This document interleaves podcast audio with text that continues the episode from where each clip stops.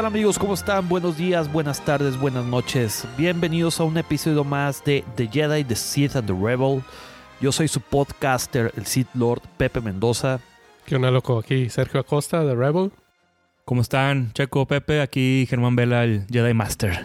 Todo. Pues bueno amigos, hace algunas semanas Jonas Suotamo, el actor que personificó a Chewbacca en la película de, de Solo y en el episodio 9, Bueno, más recuérdame una cosa. ¿De, de dónde es ese actor? ¿Noruega o Dinamarca? No, no se acuerdan. ¿No es sueco? es Sueco. sueco.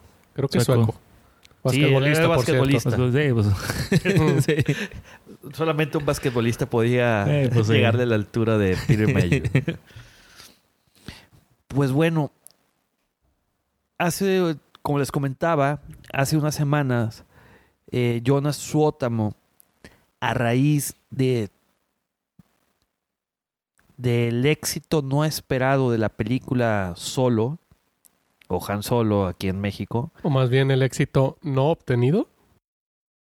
eh, No, yo creo que no esperado. O sea, yo, yo creo que esa película la gente la apostaba que iba a fracasar y no fue el fracaso que todos esperaban. Como que fue sorpresa que le fue bien, entre comillas. Pues bueno, en taquilla no le fue tan bien. Ah, no, no en taquilla sí le fue bien. Lo que pasa No, es no que... le fue como las otras. Ah, bueno, para eh, bueno, eh, el, el estándar de Star Wars Sí, que tienen... pero sacándola como una película de la saga de Star Wars, comparada con otras películas, le fue bien en taquilla. O sea, el punto es recuperó su inversión. De eso no hay Sí, duda. y- Sí. eso quedaron tablas. Tranquilamente, ¿no? Y- No, y, más, y le sacó más, más. Sí, más. le sacó suficiente. Bueno, pero para la industria cinematográfica, el no recuperar el triple, yo creo que Es fracaso eso. sí. Son números malos. No es lo que esperaban, digamos, los accionistas de Disney. Pues, pues sí. Pero eso pues... sí. O sea, yo estoy convencido de que lana no perdieron. Hasta eso, de, de ahí surgieron rumores, ¿no? Que ya le iban a dar cuello a, a, A Kathleen Kennedy, Kennedy, ¿verdad? sí. Porque no le fue tan bien en la película. Yo creo que a raíz de eso decidieron traer de nueva cuenta a J.J. Abrams a dirigir Sí, episodio 9. no, no fallarle y arriesgarse con, con otro director y que salga otro balazo en el pie y ahora sí ya para afuera. Pues es que imagínate dos descontentos, este Eh, episodio 8 y luego solo a los meses. Es pues, inaceptable. es correcto. Pero bien, volviendo a, a la Tema noticia. de Jonas. eh,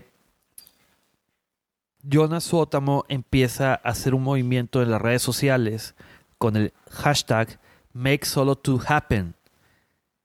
Él quiere que se haga una segunda película del el contrabandista Han Solo y su fiel compañero inseparable, el dúo dinámico Chewbacca.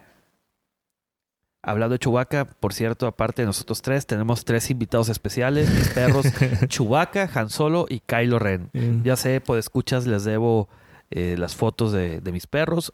Prometo subirlas a la brevedad.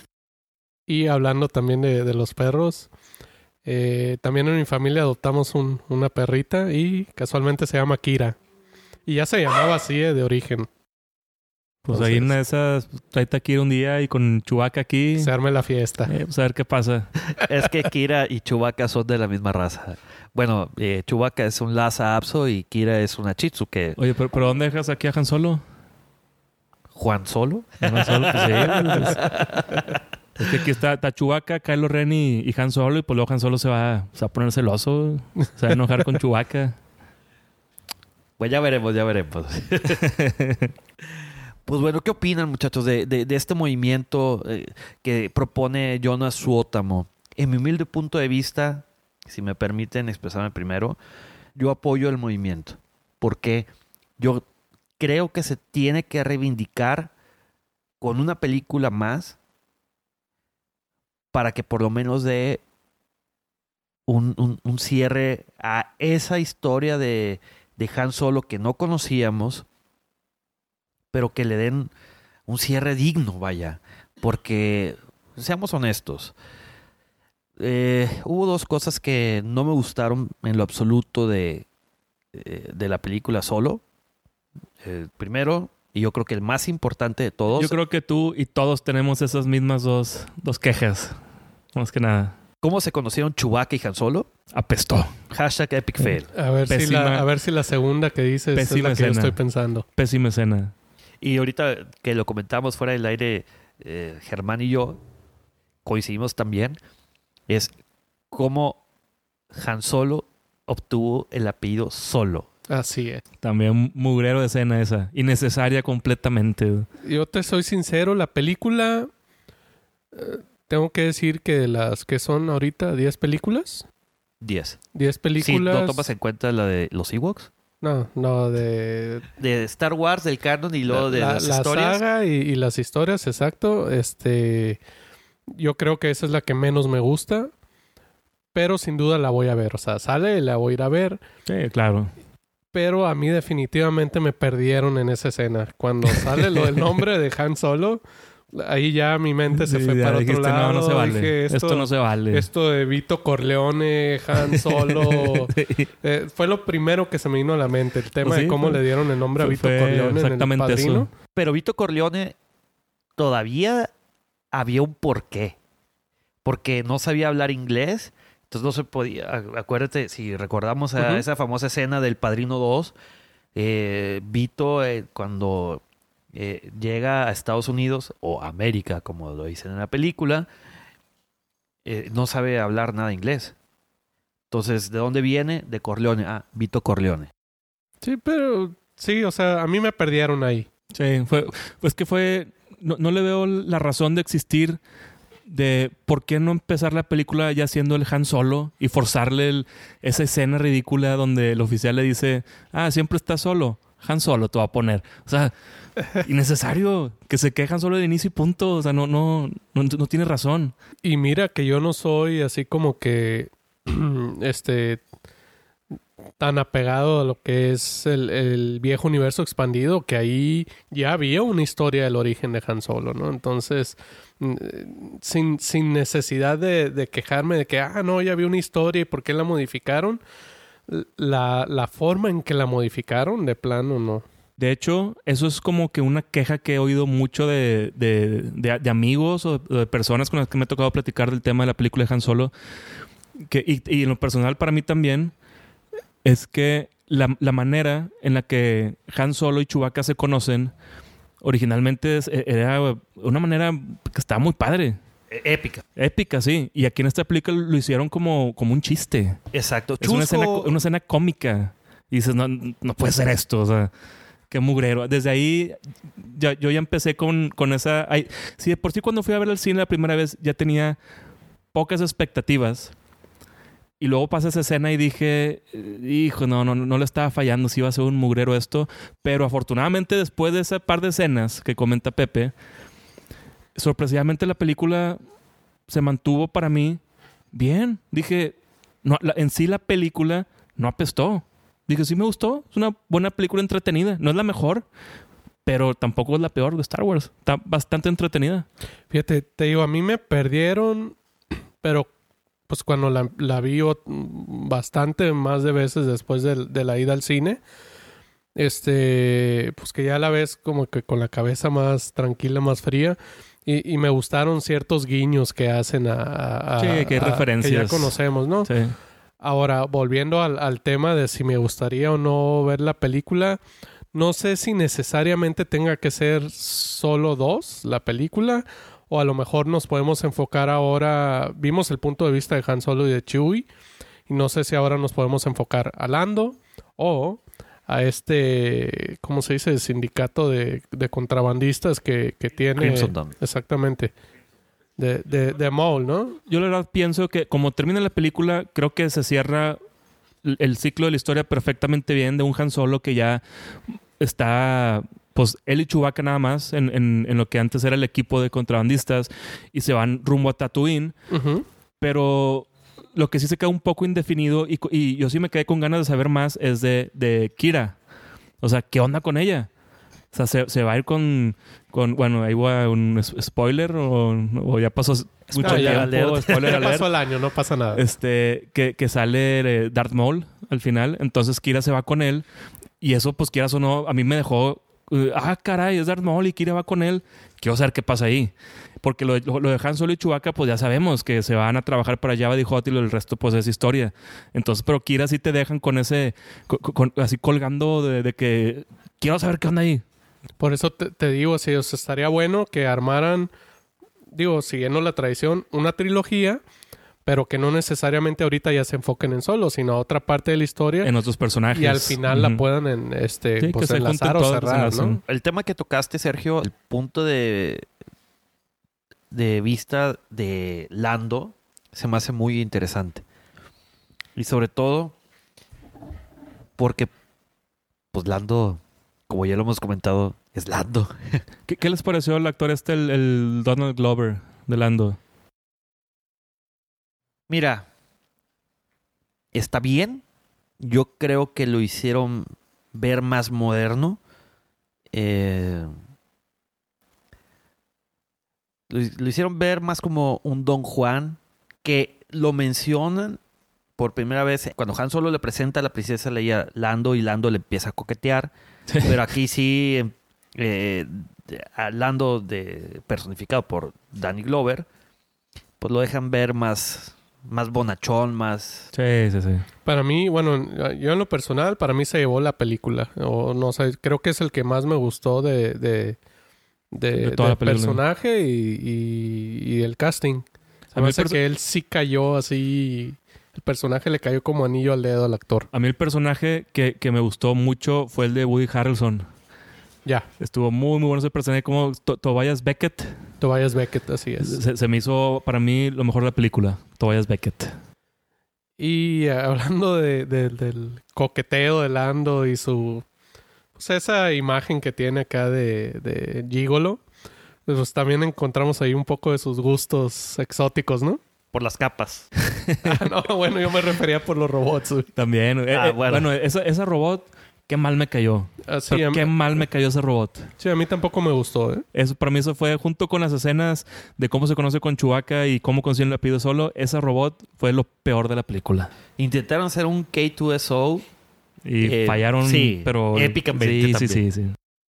Pero Bueno. Y hablando de otras noticias, eh, aprovechando y dando un agradecimiento a mi esposa, este, ella me regaló ahora el Día del Padre el libro de, de Tron Alianzas, este, que, que justo en la semana del Día del Padre lo editaron en español, entonces me regaló una copia y pues haciendo referencia a eso, ahora el 23 de julio sale la tercera parte de la trilogía de Timothy Zahn, que es Tron Trison, que pues es traición. Así es.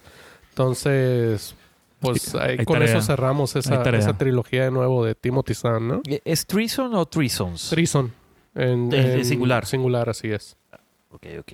Sí. Esas sí, sí pintan muy buenas. Fíjate que yo el libro, el primero de esta trilogía, me lo compré desde diciembre, pero no lo había leído. Hasta ahora que me regalaron el, el segundo libro, empecé a leerlo. Ahorita ya voy como a la mitad y la verdad es que está muy, muy, muy bien.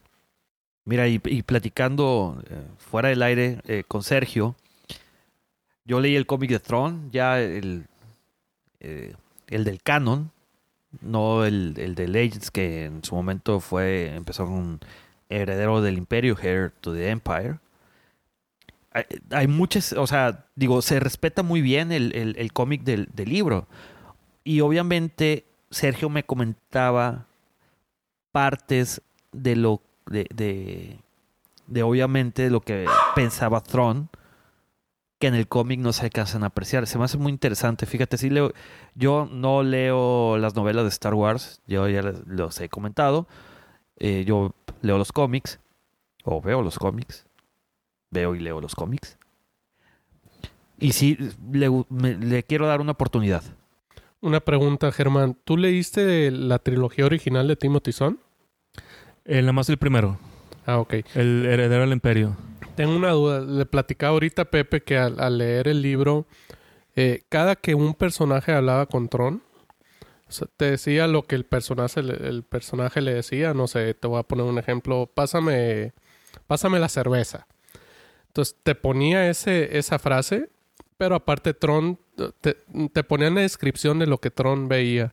Este, me pidió una cerveza, pero Ah, alzó sí. un ojo, eh, movió la boca de cierta forma. O sea, el compa siempre está analizando a la persona con, con la que está interactuando. Entonces, mi duda es si en la primera trilogía era así la interacción de Tron. Fíjate que sí hace ese tipo de, de análisis, pero no, cuando, no, no en todo momento. O sea, no cuando está hablando, por ejemplo, con su brazo derecho.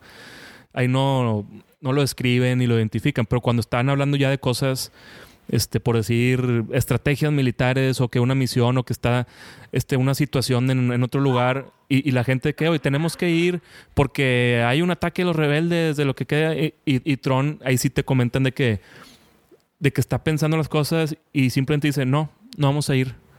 Entonces, ¿por qué no, almirante? Porque esto significa que este pues, está pasando acá, entonces si esto está pasando, la reacción que esperan iba a ser esta nuestra, entonces no van a hacer una emboscada así, entonces y se avienta un rollo así bien, bien, bien desglosado y todos de que, wow, o sea, con razón es almirante, de tienes toda la razón. Sí, sí, sí, sí, vamos a hacer lo que hizo, lo que hizo usted, almirante, eso hacemos. Ya no, sí, a mí eso, esa parte de, lo, de lo, lo, que he leído me llamó mucho la atención, de cómo en todo momento el vato está analizando Sí, sí. A, a, las personas. Eso Digo, me gustó. En, en el cómic te lo dejan ver, pero no te ponen, te, o sea, tal cual como usted lo menciona. Entonces sí, me, me, me, causa mucha intriga qué es lo que ve Tron en, lo, en diversos personajes que aparecen en el cómic. Ah, ya. Ah, pues ya luego me preguntas y ya te voy diciendo. pero sí, esas son unas lecturas muy, muy recomendables. Muy, muy sí. recomendables. Bastante. Bueno, y en otras noticias también tenemos que esta, se, esta semana, fue el la semana pasada, perdón, fue el cumpleaños ni más ni menos que de J.J. Abrams, nuestro director. Felicidades, J.J. Abrams. Una felicitación a J.J. Un, un, abrazo a mi compadre. Por favor, este... episodio 9, reivindica eh, esta trilogía. Lo va a hacer, lo va a hacer. Y hablando de noticias de episodio 9, este, también tengo un par de noticias este, interesantes. Esta semana este, se reveló que por fin vamos a saber qué onda con Snoke. Vamos a ver su origen, vamos a saber de dónde viene, qué, quién es. Este, se acaba de, de confirmar que, que, se va a explicar todo eso en, en, una serie de cómics que van a sacar. ¿Los van a sacar antes o después de la película episodio 9? Fíjate que no estoy seguro de eso. Yo me imagino que lo van a sacar después de la... No, no, creo que lo saquen de aquí a diciembre. Yo me imagino que va a ser hasta, hasta después de la película. Porque de alguna manera, pues yo creo que van a mencionarlo en la película. Como que van a reactivar ese... Esa ese, intriga de Snoke y ya pues con los cómics ahí como que ya le... Va, va a encajar, me imagino, no sé. Bueno, yo también traigo otra noticia y esto es con respecto a los diferentes títulos que le dieron a episodio 9.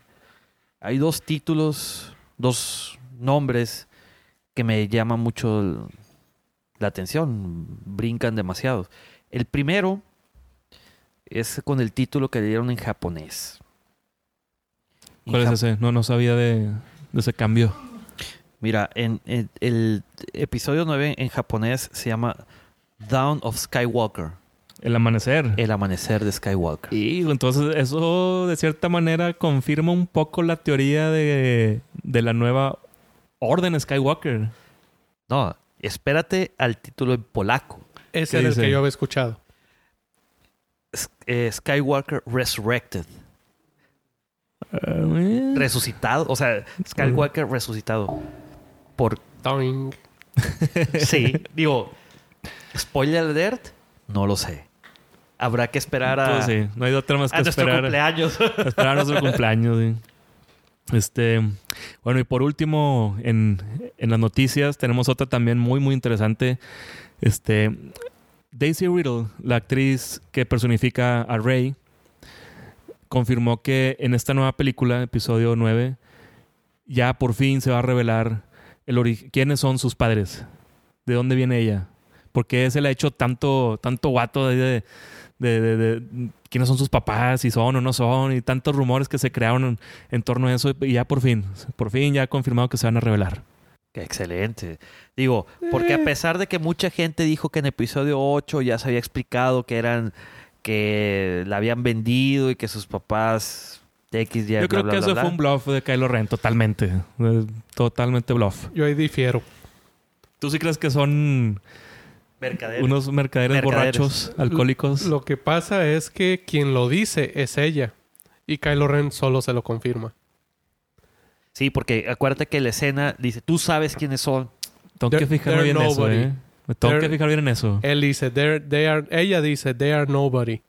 Y ya después Kylo Ren dice, así es, eran unos güeyes que te vendieron por alcohol, bla, bla, bla, bla. Pero ella es quien lo dice y él se lo confirma. Entonces yo por ahí Eh, tengo ahí mis interesante. dudas, ¿no? Digo, igual y pues muestran quiénes son los papás, ¿no? Pero a mí no me molesta, no me molestaría que simplemente los papás no, no, no tengan Relevancia. Que sean unos donadies. Sí, sí, no, no, no me molesta esa parte. Eh. Pues bueno, amigos, recuerden seguirnos en las redes sociales. Estamos en Twitter y en Instagram como arroba Jedi Sith Rebel y en Facebook como diagonal Jedi Sith Rebel. Recuerden dejarnos sus comentarios, qué es lo que opinan de todo lo que platicamos, qué es lo que quisieran que habláramos. Y asimismo, denos sus comentarios, por favor. Son muy importantes para nosotros y créanos que lo tomamos mucho en cuenta para hacer el guion de lo que vamos a hablar en los eh, episodios futuros. Y hablando de comentarios, pues bueno, eh, hubo ahí algunos donde nos pedían que si podíamos explicar acerca de los diferentes tipos de usuarios de la fuerza. Ya ves de que el episodio pasado hablábamos un poco de los eh, Jedi, de los Sith y de los Grey Jedi. Sí. Entonces, pues, ¿qué les parece, muchachos, si hablamos de, de los usuarios de la Me fuerza? parece un tema muy, muy interesante. Sí, más que nada porque normalmente la gente que, que no está tan metida en todo esto de Star Wars, pues nomás identifica las facciones, este, las básicas. Pues tienes a los Jedi y, y a los malos, como la mayoría les dice. Los Jedi malos, que vienen siendo los Sith. Pero pues hay también varios ahí en- en- en- entre ellos. O sea, no, no, no es solo extremo y extremo hay diferentes matices de Force Users, de, de los usuarios de la fuerza. Entonces, me parece muy bien que, que toquemos un poco esos temas. ¿Cómo es, Checo? Bien, y aparte, esto que, que, que mencionas de, de que no nada más son Jedi y Sith, sino que hay ahí usuarios en el medio. Este es un tema que tocaron tanto en el, en el universo expandido como en el canon actual, ¿no? Sí. Entonces es, es- es un, un tema con mucha carnita de dónde, de dónde sacarle ahí ahorita, ¿no? Así es. Este. Y pues, ¿cómo, cómo, cómo ven si, si empezamos y les platico un poco de quiénes son los Jedi? A ver, ep- empieza. Digo, tú que eres un Master Jedi, digo, no creo que hay persona más indicada de hablar de, de ese tema que tú. Y, y viceversa también con, con los Sith, pues. Va, que va. que tenemos que tocar ahorita ese tema. Al rato nos vas a contar tú, Pepe, qué onda con eso los Sith. Este, pero bueno, les voy a platicar básicamente lo que, lo que es un Jedi. Un Jedi es... Su definición, como yo le daría su definición perfecta, es un guardián de la paz. Es, es el- son los guardianes de la paz de la galaxia. Son los que se encargan en, eh, de mantener cierto orden, no por medio ni de la guerra ni de la tiranía, sino por, medio de la paz y el conocimiento. Ellos básicamente son, digamos, y hasta en el mismo universo de Star Wars se le, se ha conocido a ellos como monjes, les dicen monjes, por decir otros personajes, de que ah, los, los Jedi son, son una especie de monjes, tan espirituales y religiosos, entre comillas, que así los ven también.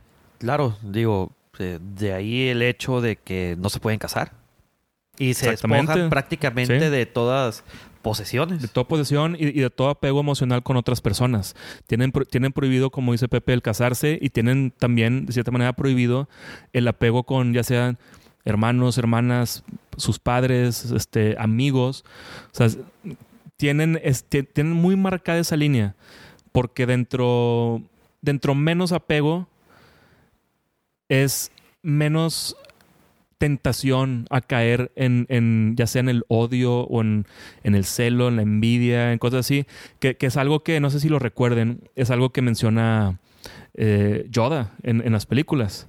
Es una frase muy, muy célebre de Yoda, que, que la que dice que el miedo de perder a alguien es, a final de cuentas, un catalizador oscuro, porque el miedo te lleva al, al odio, el, el, odio te lleva. No, es que me lo, me lo sé en inglés. Sí, en inglés. Es, es, que es la fear, leads, fear leads to anger, anger, leads to hate, y hate leads to suffering. Y, y, y ya uno sufriendo. And es, suffering is the path to the dark side. O sea, ya, ya uno cuando está sufriendo, lo más fácil es caer rendido al lado oscuro. Entonces, por eso es muy importante para los Jedi mantener esa línea bien definida de, de no tengo apego con nada porque eso eventualmente podría llevarme a, a, sucumbir al lado oscuro de la fuerza. Entonces, por eso tienen como que un cierto eh, credo o dogma, por decirlo así, es, es, es, su credo, ¿sí? Yo creo que es la mejor palabra para definirlo. Código. Que es el código Jedi, sí, exactamente. El código Jedi que, que dice que no existe la emoción, que solo existe la paz que no existe la ignorancia, que solo existe el conocimiento, que no existe la pasión, solo existe la serenidad, no existe el caos, solo existe la armonía, no existe la muerte, solo existe la fuerza. Eso es básicamente como lo que, lo que se menciona cada uno de ellos para, para ser parte de, esta, de este orden. O sea, tienen que vivir a estas palabras. Eh, y ya, siendo, por ejemplo, un Jedi, bueno, no, desde Padawan. Desde Padawan ya tienen como que la habilidad y, y el derecho de poder construir su, su, propia arma. O sea, porque los Jedi tienen un arma muy peculiar, que es el, el, el arma civilizada en tiempos... Mejor, en mejores tiempos. Un arma elegante. Elegante para tiempos civilizados. Exacto. Exactamente. Como lo describe Obi-Wan. Es el, el, famoso sable de luz, el lightsaber. Es este, ese, esa arma es la que han usado los Jedi desde que se fundó la Orden de los Jedi, que, que ha estado evolucionando también desde que se empezó el, el Orden de los Jedi, que usaban espadas de metal desde un inicio. Hasta poco, poco a poco fueron conociendo nuevas tecnologías. Y esto estoy hablando dos, decenas, si no es que Miles. 50 mil años antes. O sea, muchos, muchos miles de años antes de todo lo que conocemos ahorita como es la línea de tiempo de Star Wars. Antes de la batalla de Yavin. Antes de la batalla de Yavin, que es como el parteaguas de la línea del tiempo de, de Star Wars. Entonces fueron evolucionando su arma de metal y luego con metales trabajados, metales este, reforzados con energía y luego ya por fin pudieron desarrollar esa fuente de energía que, que hacía el sable de luz, pero estaban bien chistosos porque eran tenían su, su, lightsaber con su cable que se conectaba a una mochilita que cargaban que era la, la pila. El lightsaber. Entonces acaba la pila, estás frito, ya no tienes lightsaber. ¿verdad? Sí, hasta que conocieron los, los eh, cristales. cristales Skyborn. Vino a cambiar fue, todo, ¿no? Y así fue como fue evolucionando la famosa arma de los Jedi. ¿El arma o el arma? El arma. ¿verdad? El arma. Sí, lo dije, sonó muy mal cuando lo dije. El arma de los Jedi. Este, y pues ya dentro de, de todo esto de, lo, de, de los Jedi, pues así como se crearon y vi, como vimos en la película de Rogue One, tenemos el templo de en, en Jeddah del planeta, que es un templo de los primeros templos Jedi. Tenemos el supuestamente el primer templo Jedi, que es donde se encuentra Luke, que es en el que está en el, Episodio planeta de Actu en el episodio 8. Este, que supuestamente es el primer templo Jedi, donde están los, los manuscritos sagrados, como los, los llama Luke. Este, pero hay muchos otros templos más, muchos, muchos otros más. En, en muchos planetas está uno en, en, hijo, se me fue el nombre. Acá de donde- este planeta en Yavin, donde fue, donde es la base rebelde. Ya. Miles y miles y miles de años antes, ese era un templo Jedi. También acá en el, en el planeta que sale mucho en, en Rebels, que es el, el- el que recurren siempre. Donde es, este, el Ezra. Lo- Lothar. Total, exacto. Lothar. Lothar, Ahí está en este, otro, hay otro Ahí templo tienen Jedi. otro, otro templo, ¿no? Así es. También ahí está el tema de, de pues no sé si llamarle niveles. Sí, hay o- diferentes rangos. O sea, dentro ya, si- siendo parte del orden de los Jedi, hay diferentes rangos. Tienes desde pues está el Padawan, que es el aprendiz de Jedi, está el caballero Jedi, y luego está el maestro Jedi. Y, y hay uno que está arriba de todos, que es el, Gran el Master. gran maestro Jedi, que, en este, que es lo que conocemos como Yoda, que, que es el puesto que tiene. Este, también de, fuera de esos como puestos, mm, por no decir militares, pues, este, pero también, digamos, como puestos burócratas, por decirlo así, no sé. Tienes, por ejemplo, la- a los que se encargan específicamente de los archivos Jedi, Ah, de, de la biblioteca Jedi. Ahí este, me los, acuerdo, el personaje es Yo- Yocasta. Yocasta ¿no? Nu, exactamente. No, sí. Es- una bibliotecaria muy famosa del Templo de los Jedi. Este, también tienes pues, a, los, a los guardias, a la, la- la propia seguridad del templo, así como la policía militar de un ejército, por decirlo así. Este, también son, son caballeros Jedi, pero ellos decidieron como que enfocarse más en la seguridad de- de- del templo y de las reliquias que hay ahí, más que en, en salir a, a hacer misiones o, o agarrar un padawan o cosas así de ese tipo.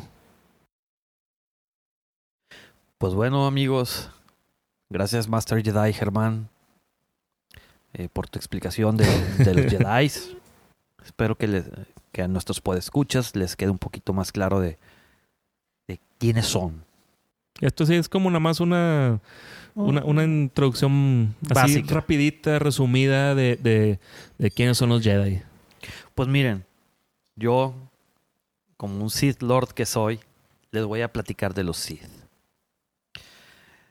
A diferencia de los Jedi, son una raza. Un tipo humanoide. Que, bueno, vienen de, de- del planeta Corriban. Y los caracterizan porque son de piel roja y que son muy sensibles a la fuerza.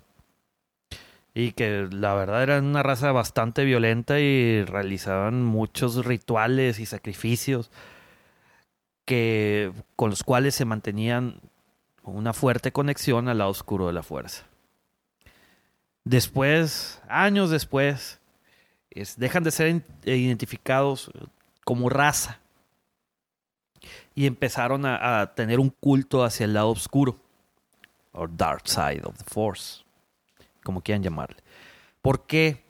Porque son los enemigos acérrimos de los Jedi. Entonces hubo N cantidad de guerras que los llevaban a ambos siendo eh, usuarios de la fuerza, pues los llevaban a dedicarse cada vez más a, a- a explorar esa área, ¿no? Eh, ese- esa sensibilidad que Ujú. tenían. ¿Puedo preguntar algo? A ver, échale. ¿Quiénes fueron primero? De, de hecho, eso es lo que le iba a comentar a Pepe. Le, le iba a hacer un comentario que sé que no le va a gustar, pero sé que le va a arder un poco. Pero si no fuera por los Jedi, no existirían los Sith. Y los Jedi existen con o sin Sith. Entonces, de nada por eso. Sith Lord Pepe. Cuando quieras, güey. Cuando quieras. Pero déjame nomás aclarar un poquito de que sí, cierto. Pero, digo, si tomamos en cuenta el origen de los Sith, los Sith era una raza. Y después se les queda el nombre a todos los usuarios que están dentro de la orden de los Sith, por llamarle así. Eh, a diferencia de tus Jedi que están es- esparcidos por todo el mundo y que vienen del- nomás porque el templo está en Jeddah. El primer templo ya se llamaron Jedi. De nada, Jedis. Digo, el nombre tenía que salir de un origen en ambas partes. Sí, sí, claro. Bueno, en total, después de estas guerras, este, los, en aquel momento no se llamaban Sith, se llamaban que Jedi oscuros o Dark Jedi's. Pues en- eh, eran Jedi exiliados, porque todavía no existía el término Dark Jedi aún. O sea, eran. Es que era- eran Jedi, eran caballeros Jedi que, el- que, el- que la orden de los Jedi los expulsó de la, del- de la orden de los Jedi y los, los exilió en la galaxia y fue cuando llegaron al planeta de Corriban y conquistaron a la raza Sith y fueron como dioses para ellos y, y- Sí. y de ahí se creó la orden de los Sith.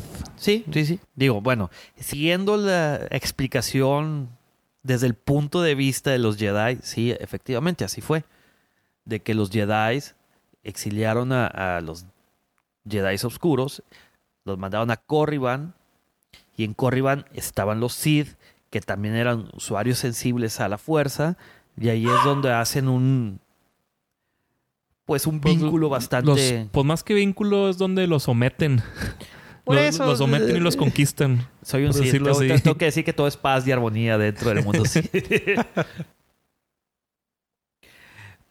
bueno, eh, total, de que como bien dices, eh, Master Jedi Headman, los Sith de Corriban fueron conquistados por los, los que alguna vez fueron guardianes de la paz y e hicieron ese planeta su hogar.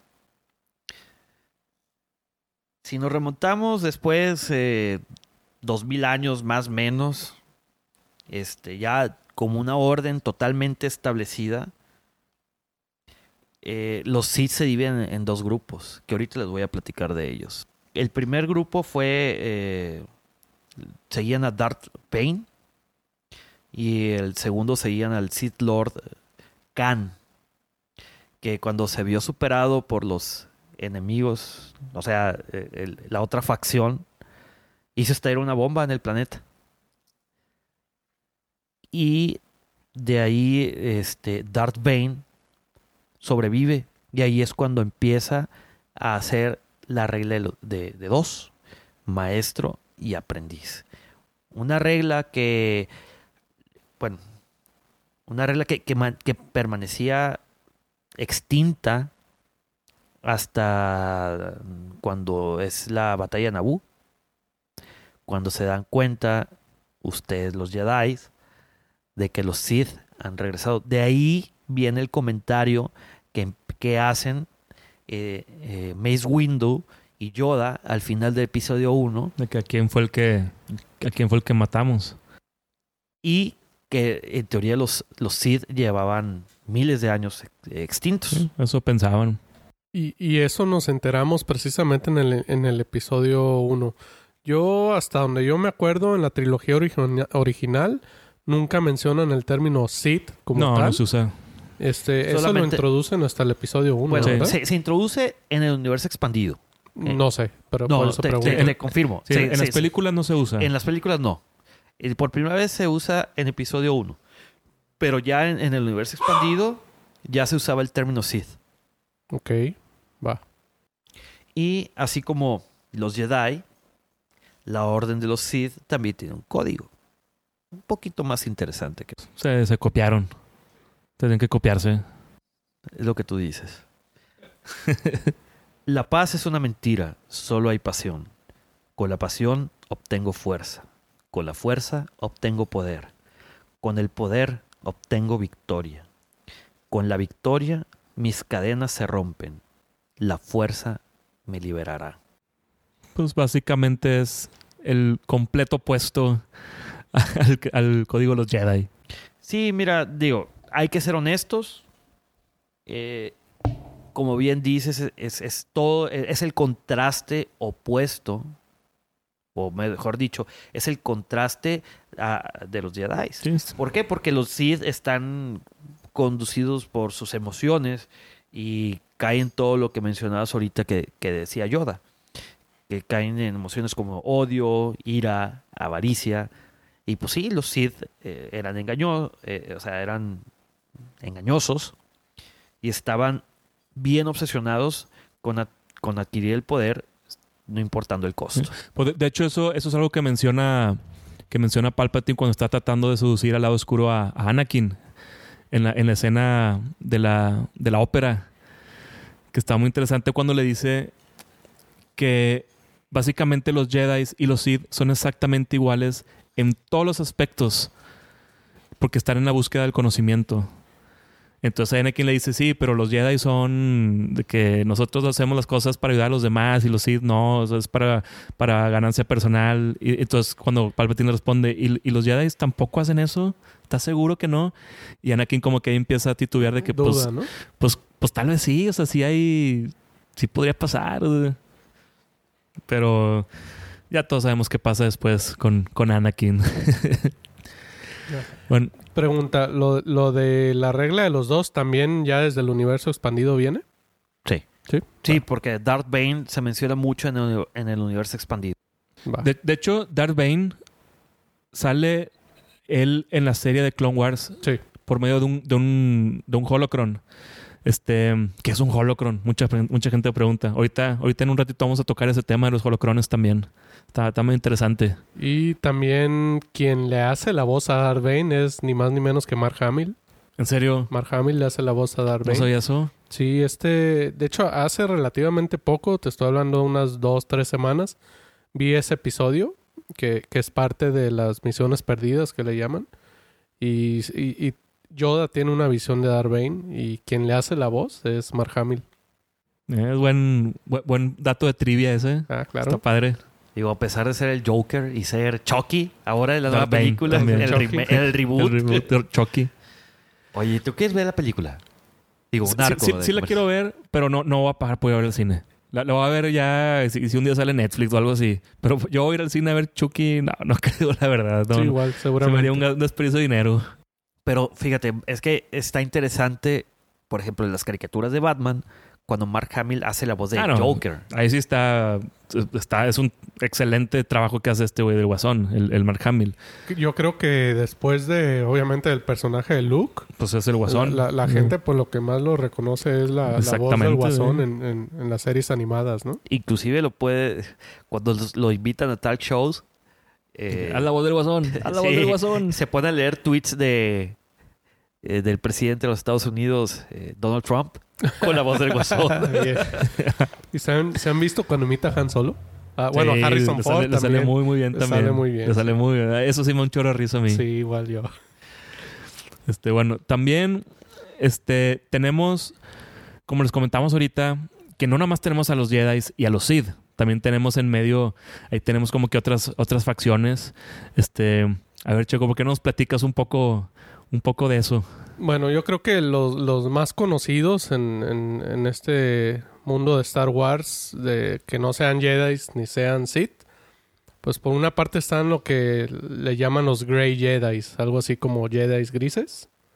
Y pues se habla de que son ellos en particular Jedi que por ahí caminan entre esa línea delgada entre el bien y el mal, ¿no? Este ahorita el dato que traigo de, de Jedi, Grey Jedi, así, eh, digamos que el oficial es uno de los tiempos de la antigua república que es Jolie Bindo. Pero por ahí hay otros eh, un poco más populares en- del canon actual, ¿no? Uno lo es cuestionable, de hecho por aquí vamos a Sí, abrir pues el de- debate. estu- tuvimos ahí una, una discusón hace un- el unos episodio episodios pasado. En el de episodio ese pasado, tema. de hecho. del pasado fue. Que es Qui-Gon Jinn, ¿no? Que yo sigo insistiendo que es un Grey Jedi. Por supuesto que no es. Por favor, Claro que no es. Yo sí, opino que sí no. es. Es que, es que Pepe, para ser un Grey Jedi, tienes que dejar de ser un Jedi. No puedes ser un Jedi y irte a esa facción. O sea, tienes que renunciar al orden de los Jedi forzosamente para ser un Grey Jedi. Acuérdate que de todos modos a los Grey Jedi los seguían hablar, o sea, el Consejo Jedi los les, hab- los- les hablaba para que hicieran misiones. Mm, pero no eran Jedi, no pertenecían a ese consejo. No, Era no. como un outsourcing, tal vez. Por, por- por decirlo así. Sí, sí, sí. Por Digo, decirlo así. Por eso, ¿y Qui-Gon qué era? Jamás Eh, no. se sentó en el Consejo Jedi. Ah, eso no importa. Porque no quiso. Porque él no quería. Pero Qui-Gon era un caballero Jedi. Y de los mejores caballeros Jedi que, que, hicieron en el, en el orden en ese momento. Desde tu punto de vista. Y él nunca, nunca renunció al orden de los Jedi. Yo, Co- yo- como es el caso de Ahsoka Tano, por ejemplo. Yo lo, lo, lo que ahí veo, por ejemplo, o de la definición como tal, es que pues caminan entre, entre el lado oscuro y el lado eh, De la luz, sí. del lado de la luz, exacto. Pero yo no recuerdo, al menos en las películas o en las series, que Qui-Gon Jinn haga eso. No, para nada lo hace. Era rebelde. Sí, O sea, era testarudo, era rebelde. Le daba la contra al, al, al, al Consejo Jedi, pero de ahí a que es- tentara o cayera así como que Al lado oscuro, no. la ira o algo así. o, o- o no. que él diga, renuncio al orden de los Jedi para... Como lo hizo Count Dooku antes de convertirse en un Sith. No, bien. Mira, prácticamente yo creo que la diferencia está entre, entre que el Consejo Jedi, digo, si nos vamos a términos absolutos, como los Sith lo hacemos, eh, el Consejo esperaba que un Grey Jedi o eh, mejor dicho, un Jedi a- que se fuera a pasar al lado oscuro. Cuando renunciaba al, al- a ser un Jedi, que se pasara al lado oscuro. Pero eso nunca sucedía. Siempre Es se mantenía no en, la- esa en esa delgada línea. Cuando, cuando Count Dooku renuncia al orden de los Jedi, el Consejo Jedi le da su bendición. Porque ellos, ellos mismos piensan que Count Dooku va a ir y va a hacer uso de sus, de sus, de su poder, de sus talentos, para hacer, como por decirlo, su propia orden. Ya no Jedi, sino como la suya. Pero nunca pensaron que iba a caer a- al, al lado oscuro. al lado oscuro de la fuerza. De Eso hecho- fue una sorpresa para ellos. De hecho, ellos mismos lo mencionan, que, que él no es... No está en su naturaleza, Sí, ¿no? exactamente. Por decir, no, no sospechan de él porque no, es en su- no está en su, en su naturaleza matar a alguien. De hecho, yéndome un poco más atrás, eh, Dooku tiene ese, ese título de conde porque viene de una familia de abolengo. Entonces, cuando a él lo sacan de su familia, pierde ese título. Y cuando él renuncia a la Orden Jedi, este, ahí es cuando de Regresa, nuevo ¿no? lo, lo- lo mencionamos como el conde Dooku. Pero no contaban con que él, él en particular, es un Sith. Él sí. Él sí. Él terminó siendo un Sith. Así es que es Darth Tyrannus. si Darth no Tyrannus, exactamente. Cuando él renuncia al orden de los Jedi, él no renuncia y se va a hacer un Sith. Él renuncia y lo que quiere... Él renuncia por el hecho que ya no cree en el orden de los Jedi. Se, se siente defraudado de los Jedi. Dice, ya no quiero pertenecer a esto. Entonces, él sale, él sale y en busca de, de respuestas, conocimiento, es cuando se topa con, con este Sith Lord. Sidious. Ah. Que lo ve como, ah, aquí tengo la oportunidad, est- está vulnerable. Ah, sí, lo voy a corromper. Y no batalló nada y lo corrompió y lo convirtió en un Sid y, y fue su aprendiz de Sid. Ahí sí terminó siendo un Sid completamente. Otro personaje muy, muy popular, por cierto, de- que tenemos como ejemplo de Grey Jedi puede ser Ahsoka. Yo, yo creo que ella es el ejemplo perfecto de un Great Jedi. Ahsoka Tano. Eh, bueno, Ahsoka Tano, eh, para los que no, no, no tienen conocimiento de este personaje, es un personaje que es un de la raza Twi'lek. Twi'lek, Los. Twi'lek, sí. así es. Y a, a ella la conocemos en la serie de Clone Wars. Resulta que Ahsoka Tano es un aprendiz de más ni menos que de Anakin Skywalker. Este, digo, no voy a entrar a detalles, pero en algún momento eh, a ella la destierran de la Orden Jedi ahí por ciertas situaciones La, que se la dan en la serie. culpan. La, la- la culpan de un, de un, De un crimen de un crimen. que obviamente no cometió. y que es inocente, sí. Este, ya después, digo, spoiler alert, eh, pues vemos que realmente ella no tenía nada que ver ahí y pues le dicen, oye, pues una disculpa, disculpe usted, ahora sí que como, decimos aquí Con la pena, pero sí. Sorry. Pero pues llégale, no, no hay, no hay bronca, pero ella pues queda decepcionada de la orden Jedi, ¿no? Entonces decide dice, "No, pues, renunciar". ¿Saben qué? Ahí se ven. Pero ella no, no camina en la línea del lado oscuro. Ella Ajá. simplemente renuncia al orden de los Jedi, pero sigue usando el, el- el lado de la luz. Completamente. Así es, sigue usando, pues ahora sí, sigue siendo un usuario de la fuerza. Sí. Incluso vemos el cambio en sus, en sus, sus lightsabers. en sus lightsabers, que, que ella en su momento los tenía de color. Y cuando la vemos acá en la serie de Rebels son blancos. Son blancos. Blancos totalmente. Sí, digo, así como Ahsoka Tano este, renuncia a la orden de los Jedi, es importante mencionar eh, el por qué renunciaban. Digo, en épocas modernas, por decirlo así, esto fue, sucede porque, digo, el Consejo Jedi eh, eh, termina siendo un, poder centralizado, ya como bien mencionaban ahorita, eh, burocrático. Entonces, ya eran, como quien dice, el brazo semiarmado de, pues de- de la República. Sí. Y también nos encontramos con que los Grey Jedi también tenían un código. Yo la verdad no lo sabía. A ver, ¿qué dice- qué dice el código? Dice el código, no hay lado oscuro ni lado de la luz, solo existe la fuerza. Haré lo que debo de hacer para mantener el equilibrio. El equilibrio es lo que me mantiene unido. No hay bien sin mal, pero no se debe permitir que el mal florezca. Hay pasión y hay paz. Hay serenidad y hay emoción. Hay caos y hay orden. Mira nomás. Mm, Pues, es- Es, es intermedio, o sea, Pues sí, es prácticamente están conjugando los dos códigos Sí, de los mezcla. Jedi y de los Sith Exactamente y una mezcla. hacen algo intermedio.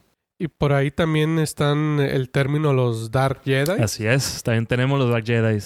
Que... Es...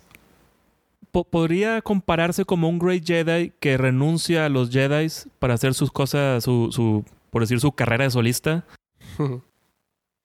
podría decirse que un Dark Jedi es, lo- es como que la contraparte, pero de los Sith. Para hacer su carrera solista como usuario de la- del lado oscuro de la fuerza. Aunque no necesariamente tuvo que haber sido un Sith antes y haber renunciado al orden de los Sith para ser un Dark Jedi. Yo, por Hay- ejemplo... ah, dale.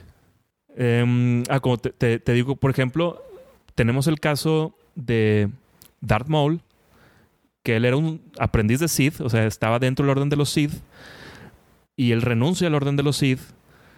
Eso ya lo hace a él un Dark Jedi, Sí, porque sigue siendo usuario de la fuerza, del lado oscuro específicamente. pero del lado oscuro, exactamente. Y está el caso de su hermano, Savage Opress, que él nunca perteneció al, al orden orden. de los, Jedi- del- de los Sith, perdón.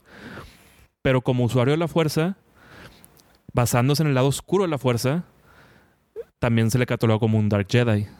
Ya. Sí, mira, eh, interesante que mencionan el, el término Dark Jedi. Ese término fue usado por primera vez en una novela, sin más ni menos que de Timothy Zahn, Bien. el autor de, de Throne. Eh, bueno, eh, fue más o menos en 1991 y el título del libro se llama The Wars for the Legends, las guerras de las leyendas. Donde, sí, ahí dice que era un Jedi que había caído al lado oscuro, pero que no era un Sith. O sea, lo usaba para, o sea, no pertenecía al orden de los Sith, sino lo usaba para su Tu- propio tu- beneficio, por decirlo su así. carrera solista. Entonces, pregunta, ¿Kylo Ren entraría en la categoría de Dark Jedi? Yo Mm, lo pondría en que sí, porque no es un Sith. Al menos aún no. No, pero yo creo que ya eh, en esta nueva trilogía hicieron un nuevo... Pertenece a una orden. La orden de los caballeros de Ren. Entonces ya no quería... Es mu- muy diferente a los Sith. Yo creo que aquí en esta nueva trilogía deberíamos de ahondar un poquito más en cuanto a ese... A esa nueva orden que realmente tenemos poca información. Es que Sí, también tenemos que saber más qué onda con esa orden para poder ya como que definir más las cosas, Entonces, ¿no? por mientras sí es Dark Jedi. Sí. Por mientras yo sí lo catalogo porque cumple todos los requisitos. Es un, es un usuario de la fuerza, específicamente el lado oscuro de la fuerza, simplemente no pertenece al orden de los Sith. Por más que él quisiera, por su abuelo y todo eso, pero pues lo siento, Kylo Ren, no eres un Sith. Yo creo que no pertenece a Dark Jedi. Eh, yo creo más bien que pertenece a, a los Caballeros de Ren. Pero es que no sabemos que es un caballero de Ren. Pero es una orden. Ahí dice la orden de los Caballeros de Ren. Kylo Ren. Hello. Sí, pe- pero, pero no sabemos que la orden de los caballeros de Ren específicamente son. No sabemos si los demás son usuarios de la fuerza o no. No sabemos quiénes son. ¿no? Bueno, eh, justo ahorita que mencionaste al hermano de Darth Maul, este, este Savage Opress, eh, resulta que ellos dos vienen de un planeta que se llama Datomir. Y aquí en Datomir nos encontramos también con unas hermanas que son las, Las brujas. Las brujas de la es, fuerza. Las Night Sisters, es. exactamente. Este, y bueno, por ahí leyendo un poco sobre el tema, nos encontramos con que ellas son por naturaleza usuarias de la fuerza. Y muy enfocadas al lado oscuro, pero también se apoyan de algo lo que ellas llaman magic, pero nada más ahí es magic con CK al final. sí. Este, y por ahí incluso vemos, eh, o bueno, parte de- del- del canon es que Sidious en algún momento hace alianza con la madre Talsin, que es, digamos que la, la, ma- la, la- más picuda de las Night Sisters. la ¿no? madrota. Exacto. La madre superiora. La madre superiora. Y, y- y podemos ver, eh, bueno, viendo estas series de Clone Wars y, y de Rebels, este, en el caso de Talsin, eh, vemos que por ahí pues maneja como cierto tipo de brujería y después en Rebels vemos a Sidious hacer ese tipo de, de- de Sí. cosas, ¿no? Vemos que, que a lo mejor por ahí lo Como que aprendió. usa las mismas técnicas que la, que la madre Talsin. Así es. Pero en algún momento Sidious pues se da cuenta que al ser usuario de la fuerza, pues era una amenaza, ¿no? Y pues por ahí también acaba convirtiéndose en enemigos de nuevo. Sí, de hecho, todo eso también se puede leer en el cómic Son, son, son, Son of Son, Dathomir. Son of Dathomir. Está muy interesante ese, de esos cómics, creo que son, que serán algunos cinco. Bastante interesante y donde mencionan precisamente el origen de, de, de Maul, conocido posteriormente como Darth Maul, y, y su mamá. Sí, que, que- que eso también se menciona en, en, la novela sí, de en la Plagueis. novela de- de También se menciona el origen de Darth Maul, de dónde viene, cómo conoció Sidious a, a Darth Maul y todo. Está, está muy interesante también. Y dentro de este grupo de las Night Sisters también tenemos una muy, muy popular en, en, Es el- de- en lo que es, Es de, mi- Clone de mis personajes favoritos de todo Star Wars. ¿eh? No, pues ayúdame con el nombre. La, la, eh, es que mucha gente dice que no es como que guapa. Yo le veo que sí tiene cierto. Tiene, no sé, se me hace muy atractiva, pues. Tienes problemas. Tal vez, tal, tal- tal vez sí, tal vez sí. Pero a mí se me hace muy atractivo ese personaje. Es Ace Ventress. Muy bien. Y vemos que ella también tiene su recorrido. En algún momento del canon fue Padawan. Sí. Este, Ella perteneció al Orden de los Jedi de niña. Luego no, no llega a la categoría de Sith, pero le llaman Sith Assassin, que, que de Mm. alguna forma es como discípula de... Un de- acólito de Sith. De, de Dooku. Y después regresa a la orden de las Night Sisters, ¿no? Incluso llega a ser en algún momento cazarrecompensa, pero en ningún momento deja de ser usuario de la fuerza. De, de hecho, quiero, quiero, quiero ver qué les parecería si ya después en otro episodio toquemos el tema de Sage Ventures porque tiene una historia muy, muy buena, ¿eh? Muy, muy buena historia. Porque así, digo, así nomás para que sepan de entrada, Sage Ventures terminó, al final terminó teniendo una relación formal, por decirlo así, con un Jedi. Ah, sí. O sea, eran pareja y se querían a muerte. Todo esto sale en la novela de Dark Disi- de Disciple. y cuando digo Disciple, que ¿o se querían a muerte. De Ah, que sí. se amaban Literal. a muerte. Ah, sí. Y bueno, este es esta parte de los usuarios de la fuerza ahorita de, de que mencionamos de las Night Sisters, de Maul, de Savage Opress. Una parte de esto es aparece en, en particular de todos ellos tanto en Legends como en el, en el nuevo canon. En el canon ya, sí. Este, me traje así como, como a forma de, de apoyo el de acerca de los usuarios de la fuerza en este nuevo canon eh, rumbo al, al camino a The Last Jedi. Eh, por ahí me, me compré yo una novela que se llama Las leyendas de Luke Skywalker.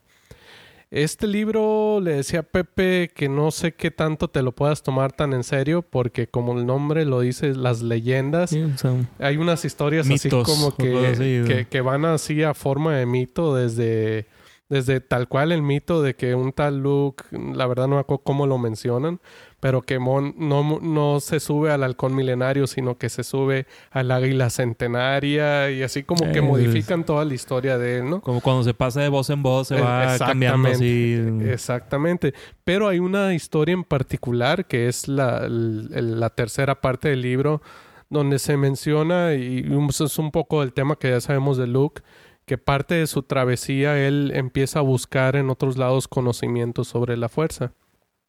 Y este e- ese capítulo en particular es al que yo puedo ver más como una historia como tal, más que como una leyenda o un mito, ¿no?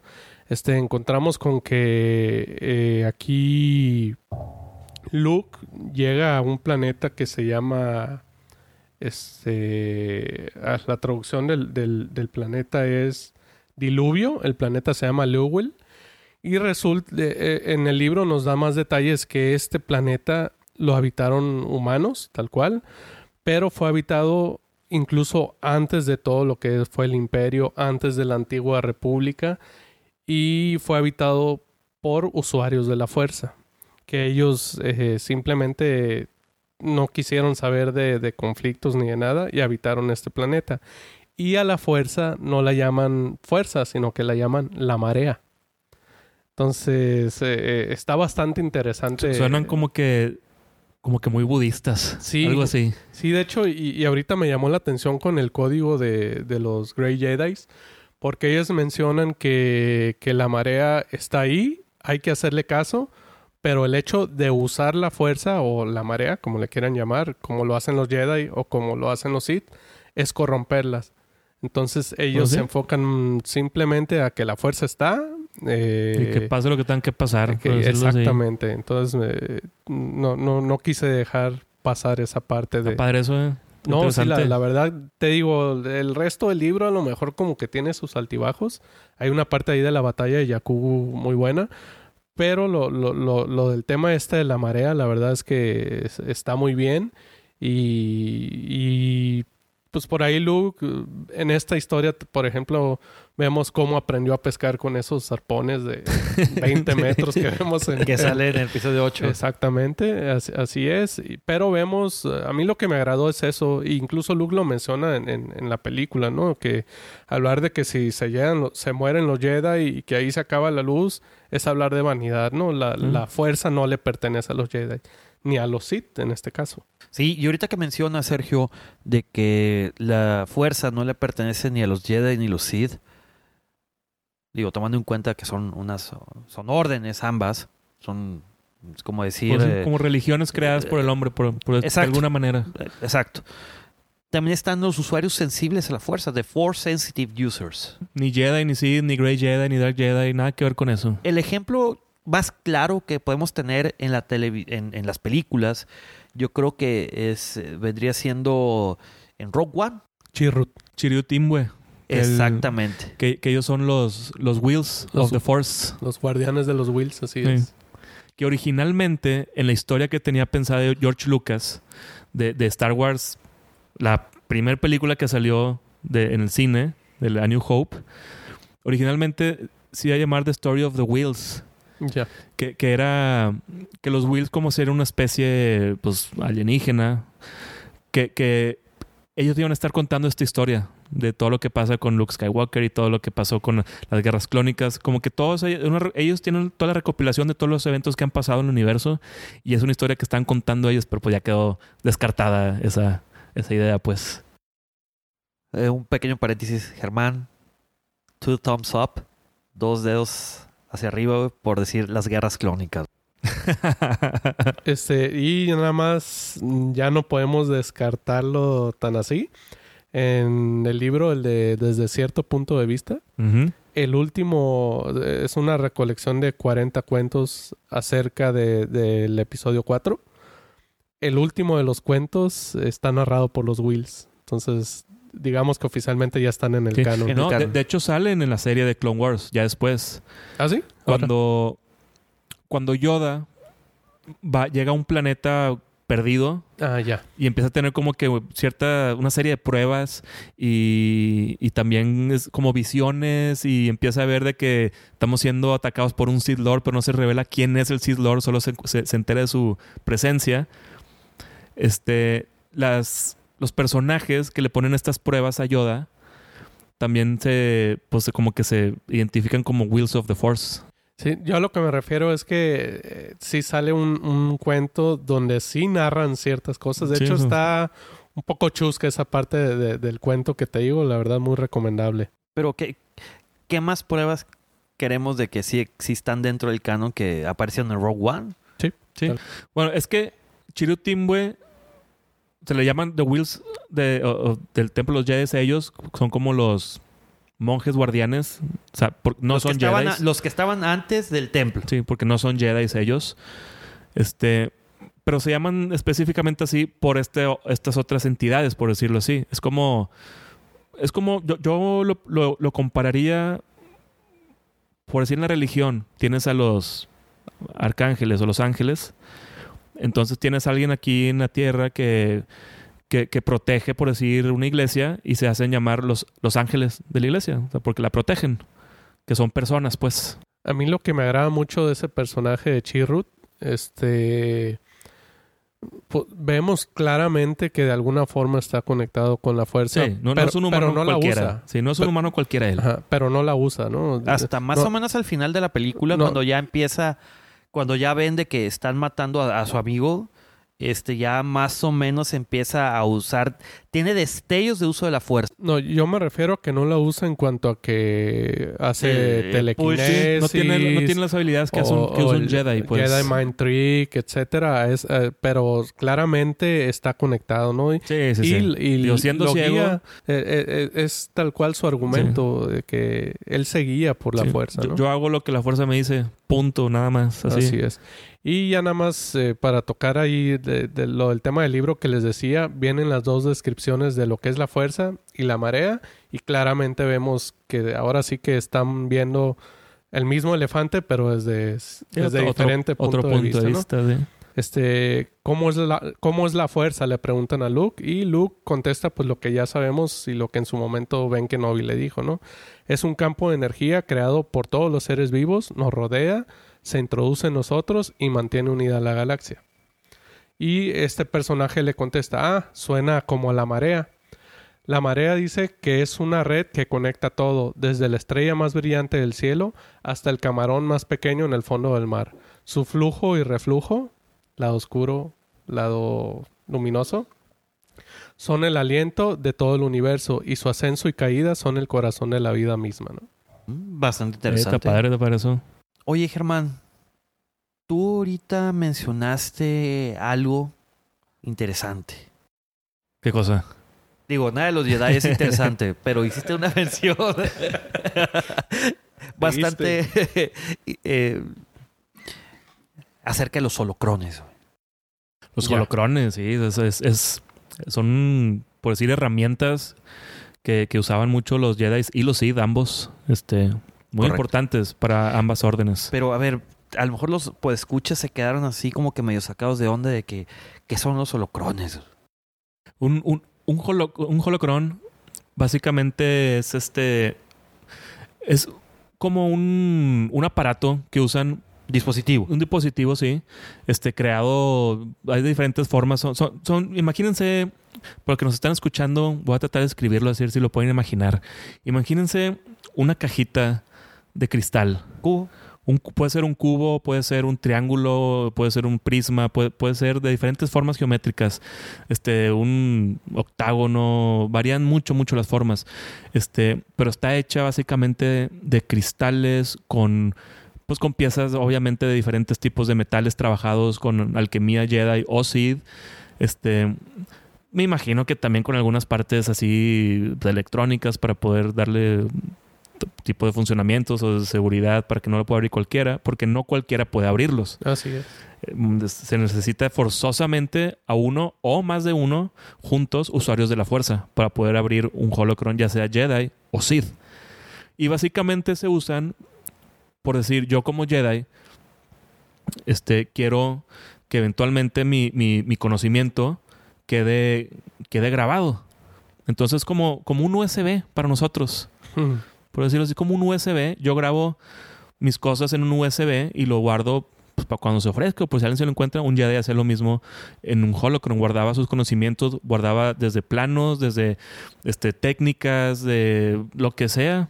Cosas dignas de, de, de, de preservarse, ¿verdad? Yo lo que me acuerdo, la verdad, sí me acuerdo haber visto el Holocron en, en Clone Wars, pero me acuerdo haberlo visto más a detalle en Rebels. Y me acuerdo perfectamente que, que para poder usarlos tenía que ser un maestro y un aprendiz. No necesariamente tendría que ser Jedi o, O Sith Sith. o, Ujú. o Dark Jedi, ¿no? Pero si, en algunas partes tenía que ser sí o sí un maestro y un aprendiz. De hecho, salió a la venta. Salió primero un. Pues como es un coleccionable. Que es el, el libro de los conocimientos de los Jedi. Este, y te viene así en una caja que está bien padre, ese, ese ahí lo tengo yo. Que le picas y se abre la caja y, y se sube el, sube el libro así de- del fondo de la caja y se prende una luz y sale y hace ruido y todo. Entonces sacas el libro y, y tiene, tiene apuntes de diferentes este, pues, Jedi de la historia. Los podcasts seguramente van a querer una foto de eso. Claro que lo puedo mandar, por supuesto que sí. Y la versión del. Después de, la- de que salió esta coleccionable de los Jedi, salió la versión de los Sith, que, ven- man- que dentro contenía el, el libro de del- del- las leyendas y los, las técnicas y los secretos de los Sith. Y la cajita donde venía era en forma de un holocron. rojo, Ahora. que está muy, muy, muy padre. ¿Ese no lo tienes? Ese no lo tengo. Me lo iba a comprar, pero salieron, los que llegaron aquí a México salieron mal y lo retiraron de las tiendas. Ahora. Uh, qué mal. Y ya después de eso no llegó. Ya, ya no lo encontré ahorita yo. de estar en chino conseguirlos, ¿no? Anda- ¿Y, y- eBay? Yo, yo creo Pero- que en, en eBay o en algo así no creo que batalles tanto. Pero por el ¿Y costo de un precio? brazo y una pierna. Exactamente, sí. Pero, pero si tienen chance, es el. Chequenlo. Y, y ese es, es un Holocron Sith. Es el, el case de ese libro de los secretos de los Sith. Bueno, otra cosa interesante de los holocrons era de que toda la información que contenía, ya sea lecciones o, o aprendizajes, eran de forma holográfica. De ahí el nombre holocron, Sí. de, de holograma. Así es. Y dato curioso, el- los holocrons de los, de los Jedi eh, se llamaban datacrons, datacrones, traducidos al español. Que bueno, pues, como ya platicaron, solamente pueden ser activados por, por el uso de la Usuarios fuerza. de la fuerza, sí. Y ahorita que mencionaba Sergio de, de que lo viste en, en Clone Wars, pues efectivamente la primera vez que se menciona y o se ve un holocron en el universo de Star Wars es, es en la serie de Clone Wars.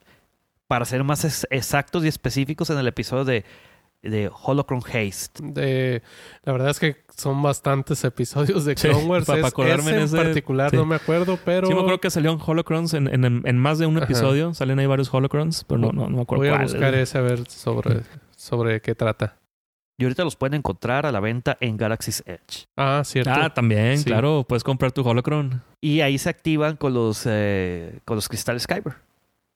Muy interesantes. Sí, sí, es cierto. Eso también. Ya, ya, ya me vi con varios holocrons aquí adornándose. Oye, ¿sa- ¿saben qué? Checo y Pepe se me había pasado también platicarles acerca de...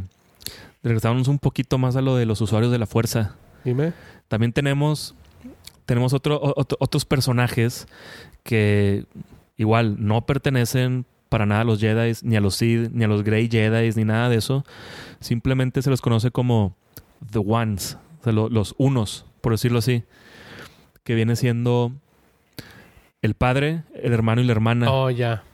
que cada uno personifica, personifica u- un, un lado de la fuerza sin caer en los Jedi o Sith. Así que hay como que en religiones, por decirlo así. Tenemos al padre que es la fuerza en sí, el hermano que es el lado oscuro de la fuerza y la hermana que es el lado de la luz de la fuerza.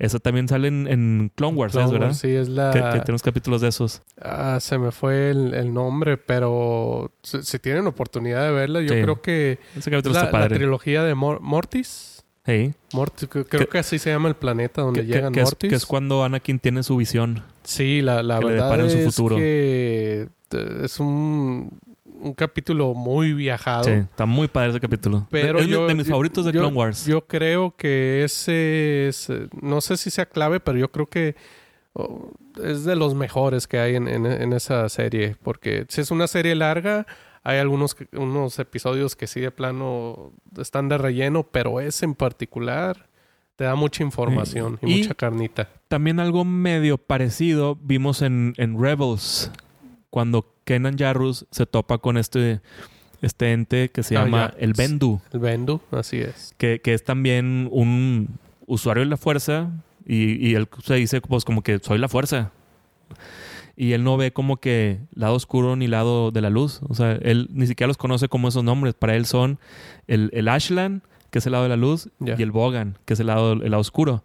Ahora. Y no lo ve como que uno es bueno y otro es malo. Simplemente los ve como que... Se complementa. se- exact- sí, se complementan. O sea, si uno no puede el otro, ¿cuál es el bueno y cuál es el malo? ¿Qué importa? O sea, están y punto.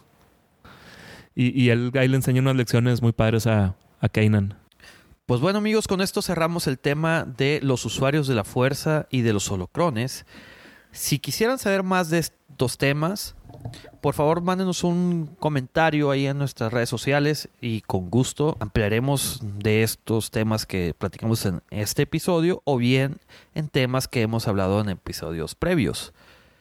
Y hablando de comentarios, fíjate eh, Germán, fíjate Sergio, que nos escribió un, un amigo, eh, LJ Cordero, nos escribió algo que dice más o menos así.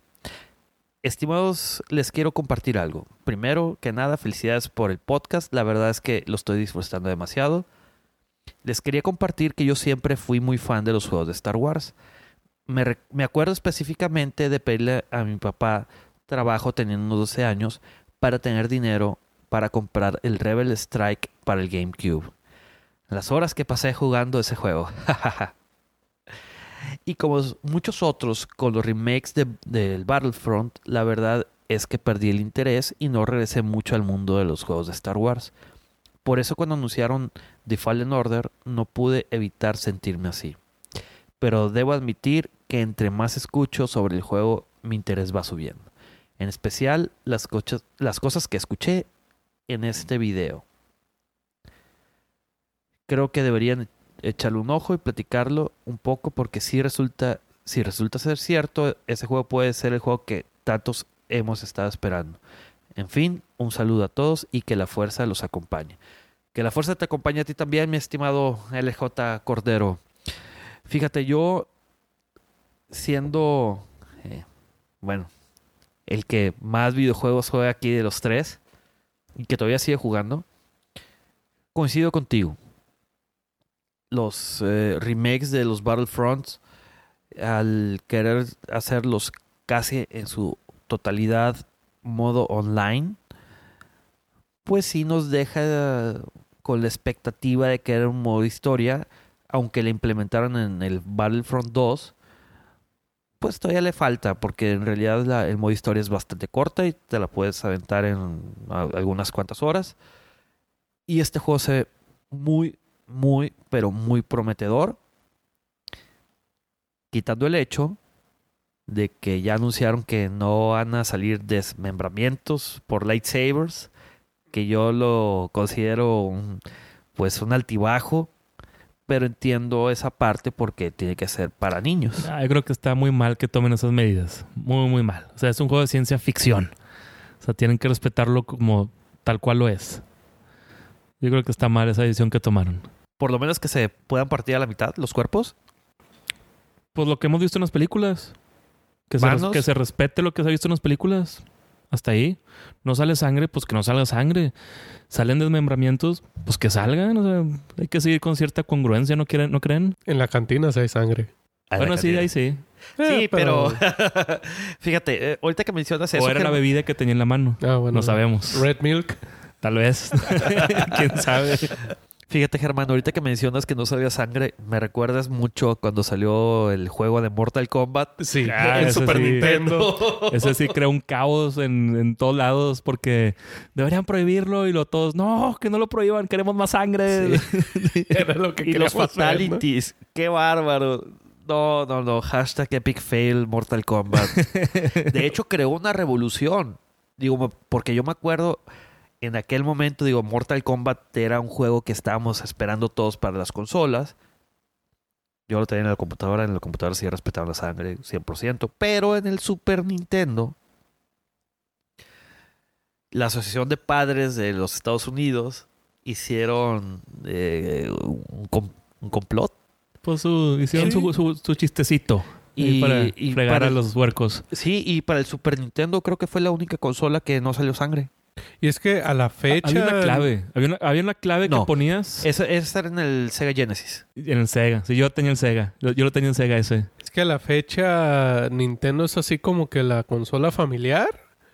Y ahorita pues ya tenemos Xbox, ya tenemos PlayStation, pero en ese entonces el que rifaba era Pues sí, Nintendo, era era el que marcaba la pauta, ¿no? Exactamente. Bueno, pero Nintendo, eh, yo creo que solamente en Estados Unidos y aquí en México, porque en todo el mundo era el Mega Drive o como se conocía en Estados Unidos era el Sega, Sega Genesis. El Mega Drive era famosísimo en Europa, en Japón y en muchísimos lados. Sí, desgraciadamente, pues no sobrevivió la guerra de consolas con sus epic fails de Jaguar y demás. El, el Sega CD. Que apestaban esos juegos. Es- ese ese nos, lo, nos lo regalaban a nosotros eh, ahí en mi casa de Navidad y, y lo... Ah, Sega CD, qué padre. Y lo ponías y a los 20 minutos decías, "Ya no quiero jugar esto. A- a eso es a lo que me refiero. Aquí, aquí en Estados Unidos el que rifaba Ah, pues era, Era- era el, era Nintendo. El, el que ganaba la carrera por mucho. Era Nintendo, sí. Pero pues eh, realmente, pues eh, el que tenía la primera consola de 16 bits era, fue Sega. Sí, Genesis con Genesis. Con Sega GSC o Master Drive en, en, en otros lados del mundo, en Europa. Digo que al final de cuentas no pudo con su rival, pues terminó ahí uniéndosele, ¿verdad? Sacando caso. juegos para todas las consolas. Así es. Pues bueno, tenemos este más saludos. Este, sí, tenemos, tenemos otro comentario. Tenemos un comentario de Carla que, que este me lo, me lo platicó a mí, me lo dijo. Este, que, que nos manda una felicitación por nuestro podcast, por lo que estamos haciendo, que está muy padre, que está muy interesante y que le gusta mucho el hecho que e- ella también es súper, súper fan de Star Wars. Este, y a ella lo que le gustó mucho de nuestro podcast es de que nosotros tocamos temas que normalmente no se tocan en otros podcasts. Entonces, este, pues muchas gracias por, por, por- tu comentario, Carla. Este, significa mucho para nosotros. Y, vamos a ir haciendo. Mientras nos sigan este, pi- pidiendo que, que hablemos de esta- una cosa o de otra, por supuesto que lo vamos a hacer. Nosotros encantados, ¿verdad? Yo tengo ahí un comentario eh, de parte de Cristian, que es de es, es un padre de familia ahí de- del mismo grupo de mi hijo de la escuela.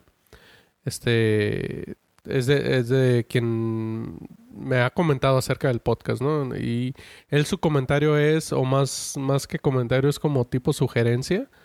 Ver si podemos subir también ya la plataforma, plataforma, perdón, de YouTube. Este, pues bueno, ya aquí ya le, ya le comenté aquí al señor productor. Hay que comentarle al productor porque requiere un poco más de tiempo, pero déjame, déjame se lo comento y lo va a considerar. ¿eh? Ok, va. Este, no, pues hay un saludo a Cristian, que por cierto, Griller, Ah, eh, excelente. nu- nuestro compañero Kisit es, le entra ahí también al, al rollo del- de, pues de la carne asada más sofisticada, ¿no? Entonces, un saludo ahí Más- al- más- al- fantochona. al buen Cristian, Sí. exacto. Este, y pues bueno, nomás para recordarles, amigos, si nos quieren contactar, si nos quieren platicar algo que tengan en su mente, si, si quieren sugerir algún tema del que quieren que hablemos, este, quieren compartir fotografías, experiencias que tengan ustedes con Star Wars, pueden comunicarse bien fácil con nosotros, nos pueden comunicar, nos pueden contactar por medio de Instagram y de Twitter a arroba Jedi Seed Rebel, todo junto, y en Facebook, diagonal, Jedi Seed Rebel también. Mira, Germán, mira, Sergio, tengo una, algunos comentarios. Eh, uno es de César. Este, otro, ¿Mendoza? sí. Ok. Saludos al buen César. Eh, el otro es de Pablo. Es un- una persona que nos sigue. Y tengo otros dos más eh, que se quedaron con una duda de lo que platicábamos el podcast pasado.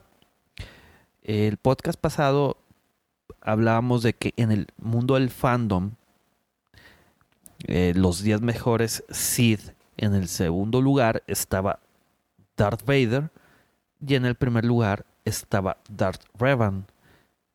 A lo, nos dicen palabras más, palabras menos. ¿Quién es Darth Revan y por qué está en primer lugar? ¿Por qué no está Darth Vader o por qué no está otro Sith Lord? De- a nivel popularidad te refieres. A nivel popularidad. Sí, o sea, en el fandom, ¿por qué es más famoso Darth Revan? A lo cual, pues, tomamos en consideración sus comentarios y sugerencias. Y pues, ¿qué les parece si hablamos un poquito de, de Revan? Curioso porque Me es parece un, bien, ¿eh? es un personaje que no lo conocemos en películas, no lo conocemos en series y, y- y que por ahí desbanque al, digamos, al, al Sith Lord más, Sí. más famoso. Al malo, al villano por excelencia de las películas. Así es. Te menciona un villano, inmediatamente se te viene a la mente este Darth Vader. en- con su traje, con su voz tan peculiar y que, bueno, supuestamente era un malo muy, muy, muy malo. Sí. Este, pero fíjate, me parece, me parece muy buena idea, ¿eh? Me parece muy buena idea empezar a tocar el tema de, de Revan. Creo que es un tema muy extenso, muy interesante y muy extenso, pero creo que estaría bastante bien que, lo empezáramos a tocar ahorita. Vamos a, vamos a explorar sus raíces, ¿cómo ven? Órale. Dale.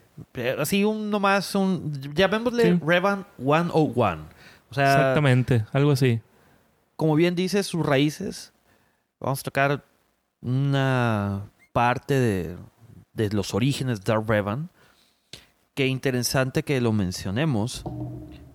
Pero Darth Revan se conoció por primera vez en, en un videojuego. Ahora. Era el Kn- Knights of Old Republic, ¿verdad? Sí. Eh, Pepe, tal, tú me imagino que has de saber. ¿Ese juego es de alguna consola o ese es, ese es para computadora nada más?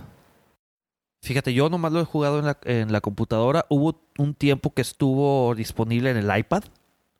Y creo que todavía está disponible. Mm, No sabía eso. Eh, en Estados Unidos cuesta no, 10 dólares, una cosa así. Pero ese juego, que también tuvo una secuela, que es Knights of the Old Republic, eh, Sith Lords, Dos. Ahora. también tuvo tanto éxito que sacaron series. De series en cómics, eh, Knights of the Old Republic, The Old Republic. Entonces ya empezamos a ver un poquito más del universo expandido de la vieja república. Y pues empecemos a hablar un poquito de Darth Revan. Vamos a empezar. Pregunta.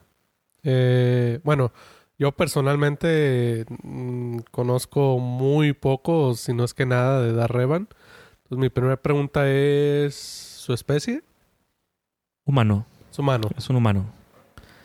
No, no se le conoce su, su planeta donde nació. O sea, es, es- es- eso nadie sabe.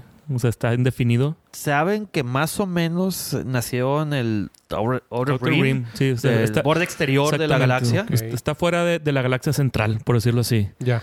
Este, pero pues los Jedi se, dieron cuenta de su existencia por medio de la fuerza. Entonces, como es costumbre de los Jedi, van por, ven, ven a un niño potencial en la fuerza, van por él, vamos a entrenarlo. Se lo llevan an- al, templo a, empezar su entrenamiento.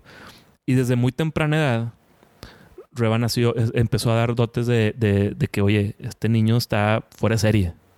Sí, mira, ahorita que lo mencionas, más o menos para que se ubiquen en la línea del tiempo, estamos hablando de que Revan eh, nace más o menos alrededor de 4000 años antes de la batalla de Yavin. Y bueno, hubo. ¿Cómo dan con él?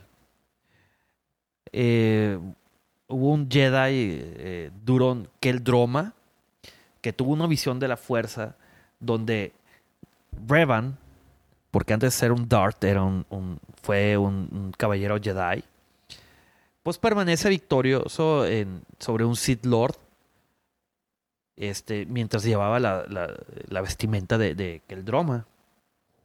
Y entonces eh, el, este Jedi, muy respetado en esa época, pues pudo morir eh, pacíficamente. Digo, porque cuando tuve esa visión ya estaba como que entre azul y medias noches, en- azul y buenas noches, o sea, ya estaba moribundo.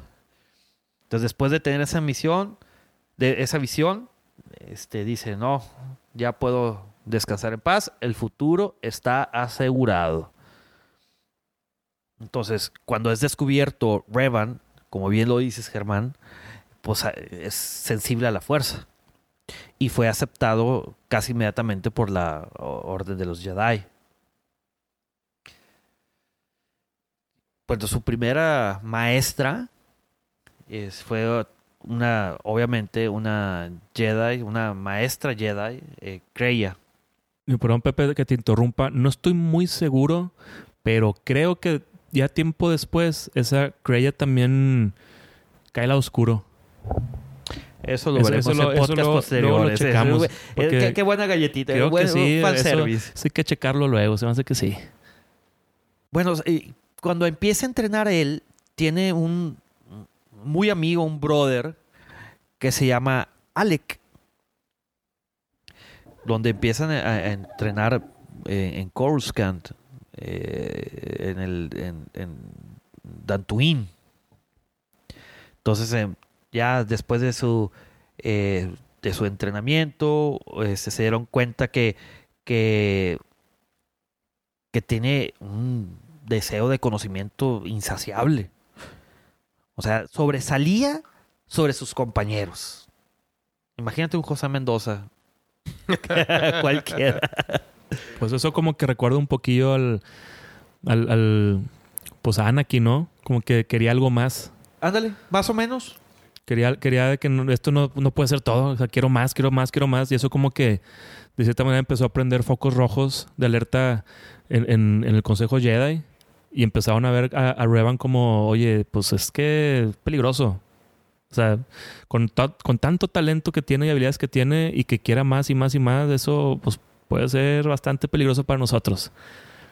Sí, de hecho, este, eh, como bien lo dices, pues, y como lo mencioné ahorita, eh, Revan sobresalía a tal grado que llegó a ser campeón de la orden. O sea, sobresalía en todas las asignaturas por, o materias, si queremos llamarlos así. Ok. Este, tanto que un maestro Jedi, eh, o sea, dudaba de que de, ese conocimiento, de esa sed de saber más de, de la fuerza de Revan. Pues imagínate, o sea, está entre la discordia de que muchos maestros Jedi dicen que es el mejor, mientras había uno que decía, oye, hay que tener cuidado con él. Digo, eh, esa sed de, de, de, querer saber más puede tener, puede ser un arma de doble filo. Como bien lo dijeron, como Anakin Skywalker. Sí, ahí como que tiene, tiene ciertos rasgos en la personalidad que se parecen mucho. Este, pero acá este, este Revan, él, pues mira, básicamente yo lo veo a él, digo, porque Anakin tenía sus motivos, porque quería saber más. Y Revan no tenía un motivo tal cual como lo tenía marcado Anakin, simplemente él tenía esa sed. ¿Por qué? Pues porque quiero, o sea, tengo la curiosidad, o sea, quiero saber qué, qué más hay. Nada más. Anakin tenía su fin, tenía su, su propósito, pues, por el cual quería saber todo eso. Y, y Revan simplemente se veía con. Pues es que, pues, a- de cierta manera, como que es aburrido ser un Jedi. O sea, no, no aburrido ser un Jedi, simplemente es aburrido mi situación actual como este Jedi que soy. O sea, quiero, quiero saber más. Sé que hay más allá. Entonces, pues, me voy a poner a investigar más. Y, digo, como, como platicamos ahorita que eso empezó a prender ahí ciertas alarmas en el, Consejo Jedi, pues fue, al final de cuentas, no está cometiendo ningún crimen. Pues, Simplemente la sed de conocimiento de, o sea, querer saber más. Pero pues eso no es un crimen. No, no, no, para nada. Digo, ustedes los Jedi que lo consideran así, pero No, para nada. los, los- nosotros no, los no- no lo consideramos así. O sea, el, el- el ejecutar esos conocimientos ya es otra historia. Eso ya, eso es el crimen. Bueno, y ahorita que comentaba de que tanto él como su, su, su mejor amigo, Alec, eh, pues los dos eran sobresalientes. A tal grado de que cuando veían, los- ambos alcanzaron el, el- el rango de caballeros Jedi, pero Alec era, era más poderoso y era carismático y lo consideraban el líder de la dupla. Imagínate o imagínense, pues escuchas, traducido al básquetbol de 1994, eran Jordan y Pippen. Jordan era Alec. Exactamente. Bueno, Bueno. es- hasta, hasta Así ahorita lo veía sí, la así gente. lo veía la gente. Pero bueno, está, ya, ya después, poco a poco, este, ya poco a poco nos, nos fuimos dando cuenta de este, esta misma hambre que tenía Revan. Este, eso mismo fue, fue haciendo que sus talentos se, se fueran apreciando más y más y más hasta que el mismo Consejo Jedi se vieron en la situación forzosa de, oye, pues es que tenemos que aprovecharlo, tenemos que hacer algo con, con, con él. Con él y con Alec también, pues porque a donde iba uno iba el otro. O sea, eran como que una, eran, eran un dueto, era una, una, una, una dupla muy efectiva para los Jedi. Entonces ahí tenemos que se desata una guerra en la galaxia. Se desata una guerra que se le conoce como la guerra mandaloriana. la guerra mandaloriana es, es una guerra que se da causada por, por, los mandalorianos que para que puedan así como que ponerles un pin quiénes son Boba Fett este su, su papá Jango Fett él era un mandaloriano son una raza de guerreros galácticos que eran muy temidos y muy, muy respetados por todos. O sea, nadie se quería meter en conflicto con ellos pues porque eran, eran unos, unos guerreros muy, muy buenos. Muy En- buenos y se, se manejaban como en tipo clanes, ¿no? Sí, eh, eran clanes o, o familias que separados, pero todos bajo el mando de un líder. Tenían como que, por decirlo, un, un canciller mandaloriano, que era el, el, el Ultimate Mandalorian, se llamaba, o el Mandalorian Ultimate. Una de esas dos, no me acuerdo cuál bien, pero sí había uno. Entonces, cuando se desata esta guerra, pues los mandalorianos empiezan a, a, conquistar todo y destruir todo y, sin prisioneros vamos a fregarnos a todos. Entonces los Jedi no querían meterse al conflicto. Decían, es que no, no, no, nos, no, no es problema nuestro, es allá los mandalorianos y no es tanto el caso como para tener que meternos. Pero Revan sabía que los Jedi no querían meterse al conflicto, este, pero Revan sabía que tenían que hacer algo al respecto. O sea, no podían quedarse nada más con los brazos cruzados. Entonces, Digo, porque eh, siguiendo los estatutos Jedi, eh, recordemos que son los guardianes de la paz de la o sea, galaxia. Exactamente, no son soldados, son guardianes de la paz. Por eso mismo no querían meterse en un conflicto que no, pues no les pertenecía, por decirlo así. Pero pues Revan no, no, o sea, vio, vio, vio injusticia ahí y dijo, yo sí tengo que hacer algo al respecto. Entonces él y su, pues, inseparable amigo Alec, pues de cierta manera convencen al consejo que bueno, los llenos no vamos a meter, pero vayan ustedes. Vayan y, y traten de arreglar la situación de la manera más pacífica posible, o sea, como quieras verlo. Entonces, van Alec, va, va Revan. Sí, que bueno, interesante que lo mencionas, Germán. Porque a raíz de que empieza a moverse a través del Consejo Jedi, eh, el movimiento este que hace Revan, se le conoce como eh, en español eh, revanchista. ¿sí? Que empiezan a juntar Eh, Jedi segui- a su causa. se- seguidores de, Sí, de- sí. de guardia- como guardianes de la paz. Y digo, la intención, como bien lo dices, no era ir a ponerse al frente de la batalla, sino simplemente explorar líneas enemigas para ver cuál era la causa del La conflicto y, darles- situación. y, y- y proponer soluciones. Exactamente. Pregunta, ¿ellos solo alcanzaron el rango de, de caballeros o sí llegaron Sí, a ser eran maestros? caballeros. Caballero caballeros. Jedi. Ok. Este, entonces, este, a lo largo de, de esta campaña que tenía Revan y, y, y Alec, fueron juntando más Jedi a su causa que también decían que no podemos quedarnos con los brazos cruzados. Entonces ya tenían, pues, un cierto mini ejército, por decirlo así. Y se lanzaron, se lanzaron a donde está todo el- toda la bronca ahí. Ahorita lo que mencionas de que si eran caballeros, eh, eh, llegaron al rango de caballeros, caballeros, perdón, pero se eran maestros honorarios. Ok. O sea, entre ellos se denominaban, eh, sobre todo eh, Revan considera a Ale como Master Jedi, pero en término no oficial. Digo, simplemente como para darle un rango más a, a- a su primer seguidor. O sea, el movimiento revanchista. Ok. Pero nada más entre ellos. Y entre todo el séquito Ah, que ya ok. empezaban Es un a... título no oficial, por Va. decirlo así.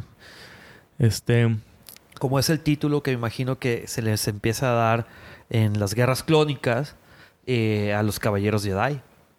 Claro, de general y, rangos militares sin ser militares, por decirlo así. Este, bueno, total, llegan a, llegan acá, no, no recuerdo bien el nombre de, del planeta donde está este conflicto. Entonces llegan Revan y los revanchistas y es un planeta que está completamente destruido. Todo destruido, quedan muy pocos sobrevivientes. Entonces Revan, este, pues ve a un sobreviviente y dice, pues, ¿qué, qué pasó? No, pues los mandalorianos vinieron y o sea, no, no vinieron por algo, simplemente vinieron a destruir. Y Revan ahí como que la impotencia le ganó. Y dijo, no, no, esto no puede ser. Esto simplemente, o sea, no- puede hacer, haber solución pacífica contra ellos. Entonces en ese momento es donde Revan ve tirado a sus pies un cadáver de, de una mandaloriana. Y él toma el casco de la mandaloriana y se lo pone y dice, prometo no quitarme este casco hasta hacer que todos los mandalorianos que causaron esta- este genocidio vayan y se les haga justicia. Si son criminales, que se les juzgue como tales y yo me voy a encargar de que se les juzgue como tales y no me voy a quitar el casco hasta cumplir mi misión. Y por eso usa ese, ese casco mandaloriano este, que hace que, que, una impresión de, de, pues no te metas con él. O sea, se, se ve imponente con, con ese casco y su armadura. Entonces, eso, eso es como que toda la imagen de Revan que, que le gusta mucho a los fans. Que, que tiene ese casco, tiene la armadura, tiene los dos lightsabers. Esa es parte como que toda su mística. Y por ejemplo, en, en el videojuego, ¿lo logras ver sin el casco o...? Sí, también. Sí, ah, ok. También, sí. Pero O sea, bueno, En el videojuego llevas todo ese proceso. Antes y después. Ok. pero bueno, en el videojuego, eh, si mal no recuerdo, digo, fue es, medio ya viejo. eh, Revan ya está muerto. O sea, realmente el Sith Ah, Lord, el, el- el- o sea, el, el final boss es, es, es, es Malak. Que platicaremos en podcast posteriores. Ya, ya llegaremos. Ya llegaremos Eh, a hay, eso. hay unos plot Sí. twists ahí bastante interesantes y, y va a haber ciertos spoilers para quienes no han jugado este juego de Ah. quién es Malak. Pero entonces, ¿toda esta historia se dio en el videojuego o, o esa parte de...? Es que te les empiezan a explicar por medio de flashbacks y luego en el, en el, en el segundo también se menciona y luego eh, ligado a eso, pues como, comentaba, hubo ciertos cómics de, Ah, de Knights of the Old Republic y luego The Old Republic. O sea, no dudo que haya novelas. Digo, la verdad desconozco, como la verdad no, no leo novelas. Leeré la de Tron, eso sí. Cré- Créeme que si se hacen la- la- las películas de la nueva trilogía de Republic con Revan, van a haber novelas como tortillas recién salidas. Te lo puedo asegurar. Bueno, ahorita que mencionas, eh, que mencionabas, Germán, este, pues todo ese conflicto que hay eh, ya en, en el, en el, Outer Rim, en El Outer Rim. eh, pues bueno, sucede algo bastante trágico, por así decirlo. Empiezan a capturar los mandaloria- mandalorianos a, a, a los, a, a los Jedi, a, a los amigos, a los compañeros de armas de, de Revan. Los obvia- revanchistas. Exacto. Porque se empiezan a dividir, obviamente, para irse a diferentes planetas e investigar. Entonces son capturados por mandalorianos y Revan va al consejo a, a- a decir, oye, Ya Pues, guerra, eh, o sea, guerra eh, declarada. O sea, ya, eso ya es a título personal. Y el consejo vuelve a decir, no, van a- no vamos a hacer nada los caballeros Jedi. Puedes ir tú a rescatarlos, pero hasta ahí. No me extraña. Este, bueno, y total, haz de cuenta que mientras pasa todo esto, Revan y, y, y Alec, este, pues se regresan al conflicto y ya no van a, a buscar una solución pacífica, ya van a meterse a los trancazos también. Van ya definidos a, estamos en guerra y no hay de otra. Entonces, pues ya se vienen una serie de batallas, diferentes batallas en diferentes tiempos, en diferentes planetas, y poco a poco ahí empieza a darse como que la, la fama que va ganando Revan como estratega militar, como peleador de combate hombre a hombre, y empieza a hacer esa, esa- fama y los mandalorianos empiezan a tenerle cierto respeto. Y dicen, oye, pues ya no, ya no estamos aquí tan fácil, o sea, ya tenemos a un, a un contrincante que nos está haciendo una lucha que nos está echando a perder nuestra conquista y nuestra guerra. Tenemos que tener más cuidado con él.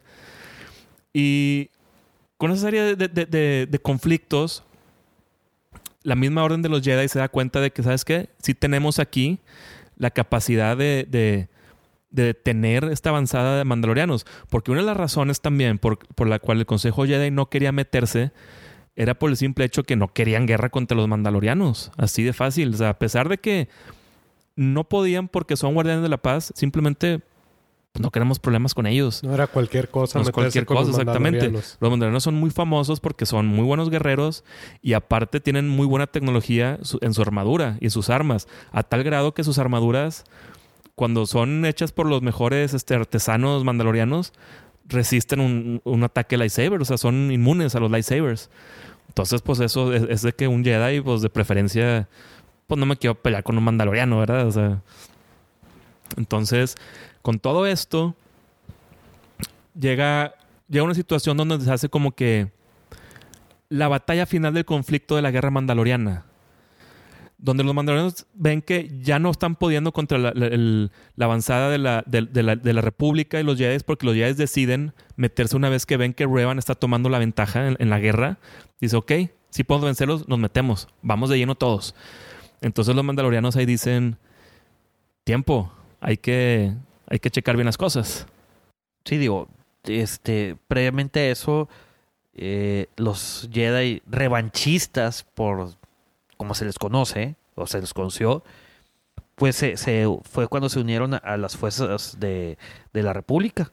Y ya abiertamente declarada la guerra contra los mandalorianos. Digo, ya, ya ahí su- empieza a suceder, pues todo eso, todo eso que estás Sí, comentando. que, que son, son batallas en diferentes frentes, diferentes planetas simultáneas. Y, ahí es cuando el, el- líder mandaloriano, el, el Mandalorian Ultimate, como pues así patadas de ahogado, le manda un mensaje personal a Revan. Le dice, ¿sabes qué? Vamos a acabar con este... Porque lo- los mandalorianos son, son guerreros muy honorables, tienen mucho honor. Se les conoce también por eso. Entonces le manda un mensaje a Revan personal le dice, ¿sabes qué? Vamos a acabar esto tú y yo una vez por todas. Un tiro limpio tú y yo, nada más. Si tú ganas, se acaba la guerra. Si yo gano, o sea, tu, tu república se va y nos dejan hacer lo nuestro. Y Revan dice, acepto. Entonces se enfrentan y Revan, pues no por decir que batalla, o sea, no, le gana fácil. O sea, lo, lo, lo somete rápidamente y fácil.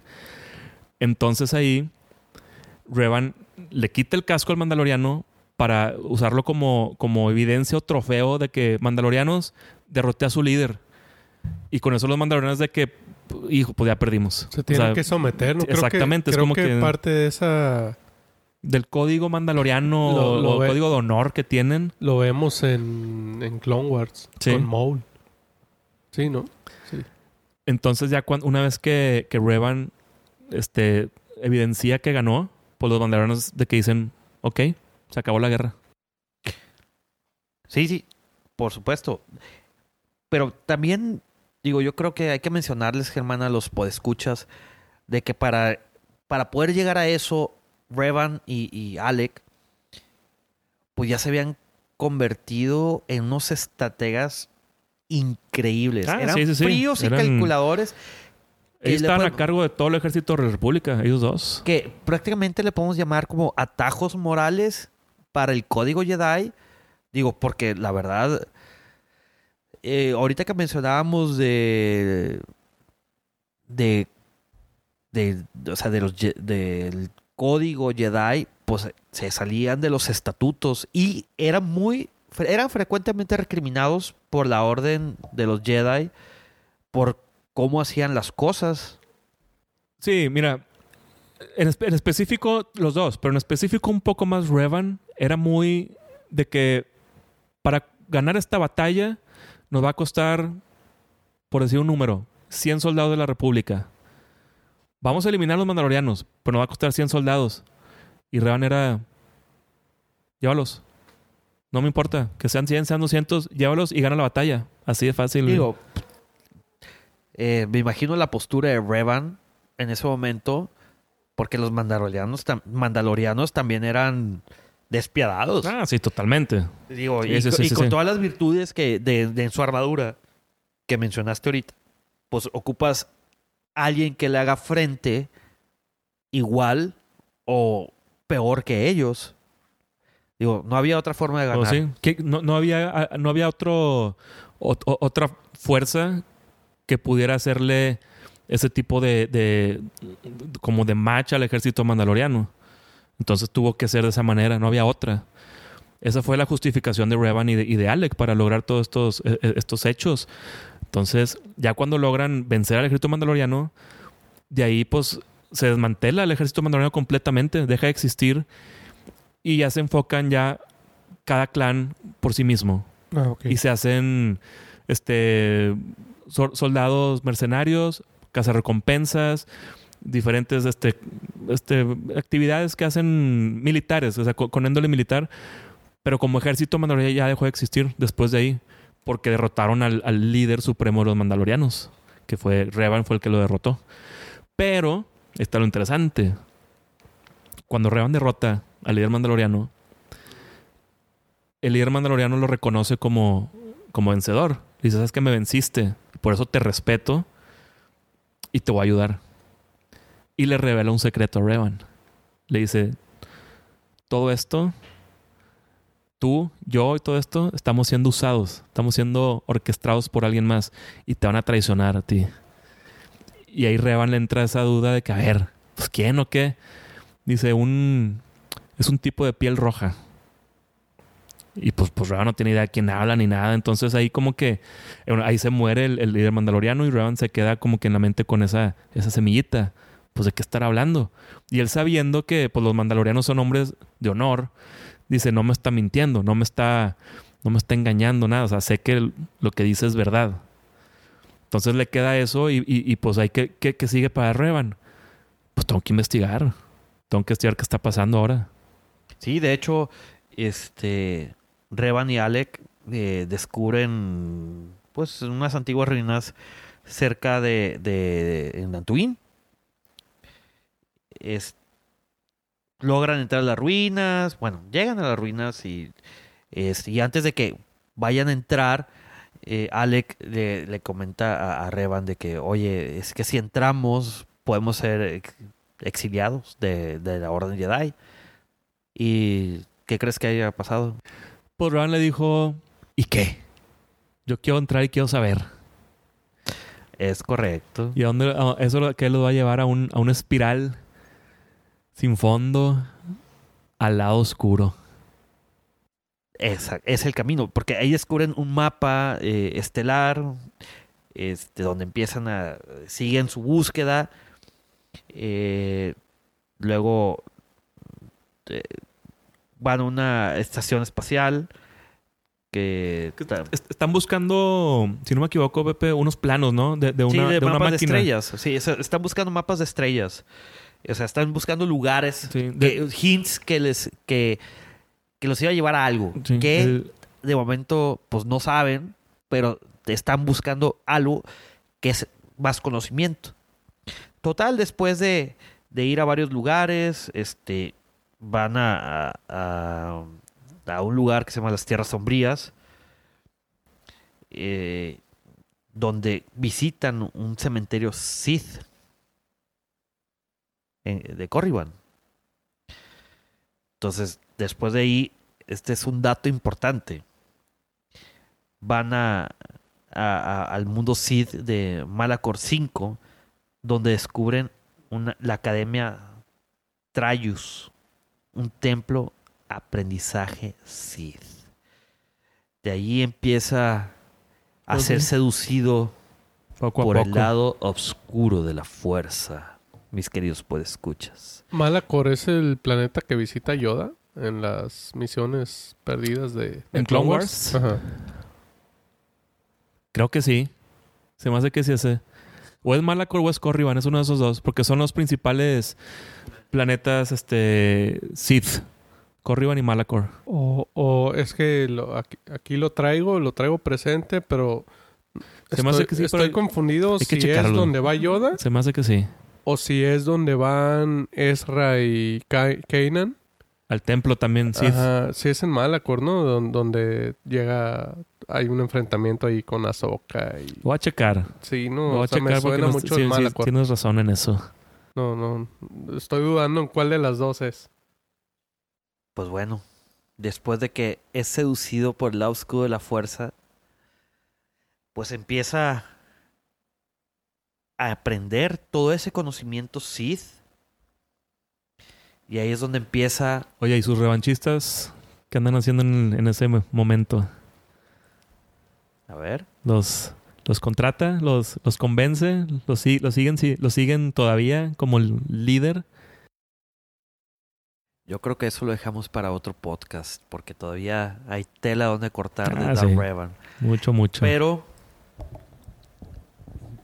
vamos, yo creo que podemos terminar de momento este tema, no sin antes decirles que después de que llegan a, a ese a ese templo Sid, Revan empieza a convertirse en Darth Revan y su, y su amigo, su brother, su compañero de armas, Alec, se convierte en Darth Malak.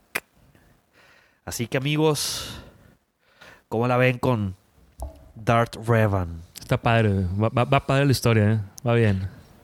Esto es solamente por encimita algo de sus raíces. Por favor, manos sus comentarios de qué opinan de del inicio de, de, de este gran personaje del universo de Star Wars. ¿Lo quisieran ver en la pantalla grande? Porque cómics ya hay. Fíjate, yo no tenía idea de que, o sea, yo escuchaba Dar Revan, Dar Revan por aquí, Dar Revan por allá, pero no, yo no tenía ni idea de que sus orígenes eran, pues, como un Jedi tal cual. Sí. Fue un Jedi.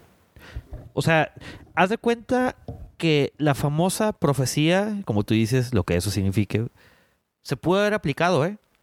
A Darth Revan. Ya después entenderemos por qué. Porque él fue un Jedi muy prometedor. Eh, Eso ya te que lo veo muy debatible. Tal vez a ti como, como Sith Lord, pues te conviene decirlo para promocionarse ustedes mismos. Yo creo que tal vez, tal vez no, no, no tanto como que era el, el de la profecía, nada. Solo había habido uno que se le había confundido con la profecía y era, era Yoda y punto, nada más. No, pero Yoda nunca se, nunca fue confundido con la profecía. ¿Cómo porque, no? eh, fue. Acuérdate que la profecía dice que un niño, Yoda, es una rana, güey. Cuando, cuando los el Jedi se encuentran a Yoda, piensan que él es el de la profecía, pero pues Ah. resulta que no. No sabía. Eh, haciendo guiño a la profecía en este libro de, este, el que acaba de salir este año de Master and Apprentice, ahí es, leemos tal cual como dice la profecía. No, Entonces, no, no, No- no sé te- si no- realmente digan que es niño o no. ¿No te acuerdas que, que decía así tal cual? Eh, más o ahorita, así de primera, no. No, no, no, para, para el otro pero- lo pero checamos sí y sí, para el otro checamos ese dato. literal cómo es la profecía. Pero bueno, si mal no recuerdo, en episodio 1, Qui-Gon Jinn dice que él es el niño de la profecía. No dice es la especie, es el ser viviente. Dice es el niño de la profecía. No, así no dice. De The hecho, one él, él- is él the di- one él who dice will bring the one. balance to the force. Y, y Obi-Wan dice, no, le dice este Yoda, perdón. No, no, es, es Mace Windu el que le dice, ¿y tú crees que el de la profecía es este, ¿Este niño? O sea, él fue el que dijo niño, nunca fue Qui-Gon. Él nada más dijo, creo que él es el de la profecía. Nunca dijo que este Según niño. yo, sí dice que es el No. niño de la Mace profecía. Windu es el que dice, bueno, ¿crees que es este niño? voy a ver otra vez episodio 1. Para... Pues, yo, pues yo también. Yo también lo voy a ver otra vez. Otra vez.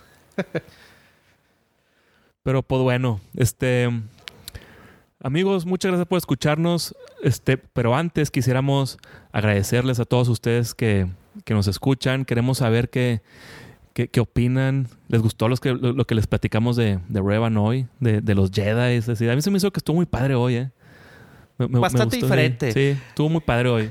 Sí, sí, porque no, no, no tocamos así como que un una película Sí, o, exacto. o Fue- una fue- sí, serie fue en diferente particular, sino completamente. que fue algo ya más, más sobre, sobre el, el universo en particular Sí, de, sí. de Star Wars, ¿no? Sí, y aparte yo creo que, como ya diríamos, entre comillas, tenemos en puerta la nueva trilogía. O sea, ya está, se está cocinando. Sí, pues qué mejor saber. Qué mejor saber quién es este este gran personaje.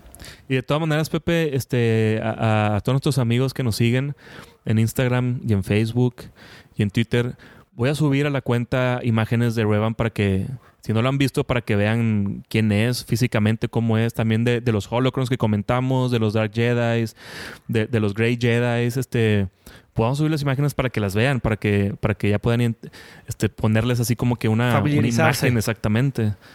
Este, y, y- por si quieren seguirnos, es bien fácil hacerlo. Simplemente nos buscan en Instagram o en Twitter como arroba Jedi Seed todo junto y en Facebook como diagonal Jedi Seed. Y con eso ya somos amigos de redes sociales. Bueno, eh, vamos a terminar este podcast, este episodio de podcast, no sin antes mandar saludos. Eh, mando saludos a- al primer tiempo. Primer tiempo, Quiero mandar unos saludos a los búfalos mojados, amigos. Fuerte abrazo. Quiero mandar un saludo a todas aquellas personas que se han ido sumando a este podcast, que como lo hemos mencionado anteriormente, es de ustedes también. Y si algún día quieren venir y sentarse a platicar con nosotros, pueden hacerlo. Mándenos un, un mensajillo ahí por ahí en- en las redes sociales y platicamos de cualquier tema relacionado con este vasto universo. Quiero mandar un saludo a mis amigos de, de Culiacán que ya empezaron a, a escucharnos, por fin. Eh, la- Por a la fin banda, allá. la banda de la independencia. A la banda del- de la Independencia, efectivamente. y a la banda de, de Lich. Ah, el Lich también. El Lich también, ya, ya empezaron a escucharnos por ahí. El Instituto Chapultepec, que ya eh, la sede, la sede original ya. ya, ya quitaron la Ponce de León, ¿no? Algo Sí, así. la de. Sí, la, del- la del La Chapule. de Chapule, sí. ya caminó. yo que soy aquí de Monterrey no tengo la menor idea de qué están hablando. Bueno, este... Mm, cosas locales, en cosas locales. ¿eh? Este... Pepe y yo, bueno, yo hice la preparatoria en el Instituto Chapultepec. Pepe estuvo secundaria. Secundaria. Ajá. Y en la primaria estuve en el Colegio Independencia. Por eso ya empecé a esparcir mis, eh, mis comentarios de que escuchen el podcast y, y lo han aceptado. Qué bueno, qué bueno. Bien. Un saludo para todos ellos. También quiero mandar un saludo al ingeniero. El ingeniero, ¿cuándo se va a revelar? ¿Cuándo lo vamos a conocer al ingeniero? Ya, ya me dejaron ahí con la, la congoja de quién es el, el ingeniero. Como lo mencionamos en el episodio del podcast pasado, el ingeniero es el personaje místico del podcast. Es, es el que está pero no está. Un fuerte saludo al ingeniero.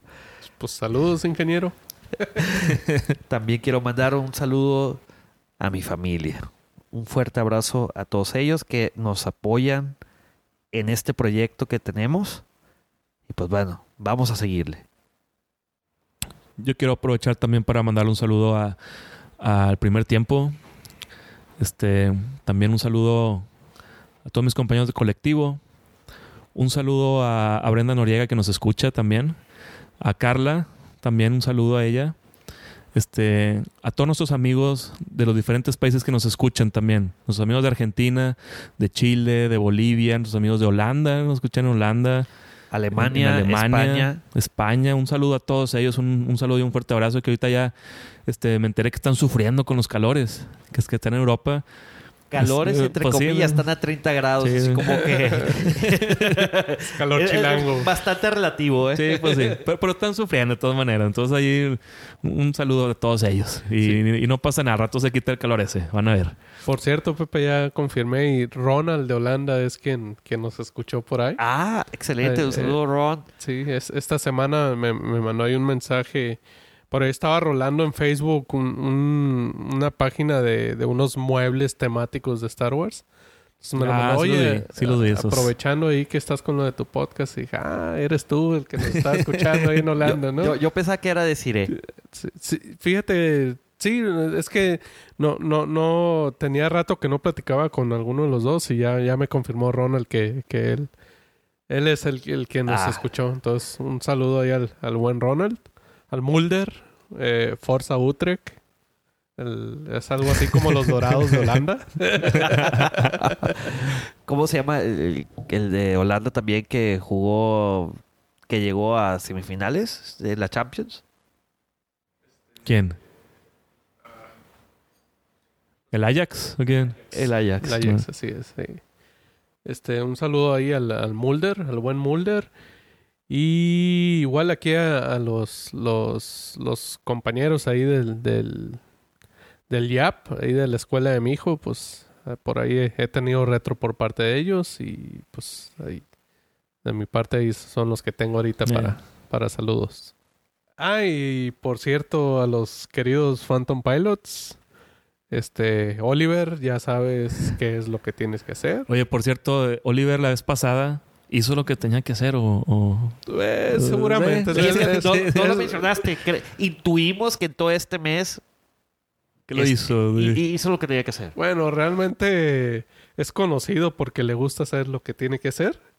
O lo que no tiene que hacer. No, lo que tiene que hacer, pues suponemos que siempre lo hace o por lo menos nos hace Ay, caso. menos mal, menos mal. Así es. Y, y también a la Legión 212, que, eh, bueno, en mi vicio, pues tengo dos teléfonos, entonces tengo dos cuentas ahí de Star Wars Galaxy of Heroes.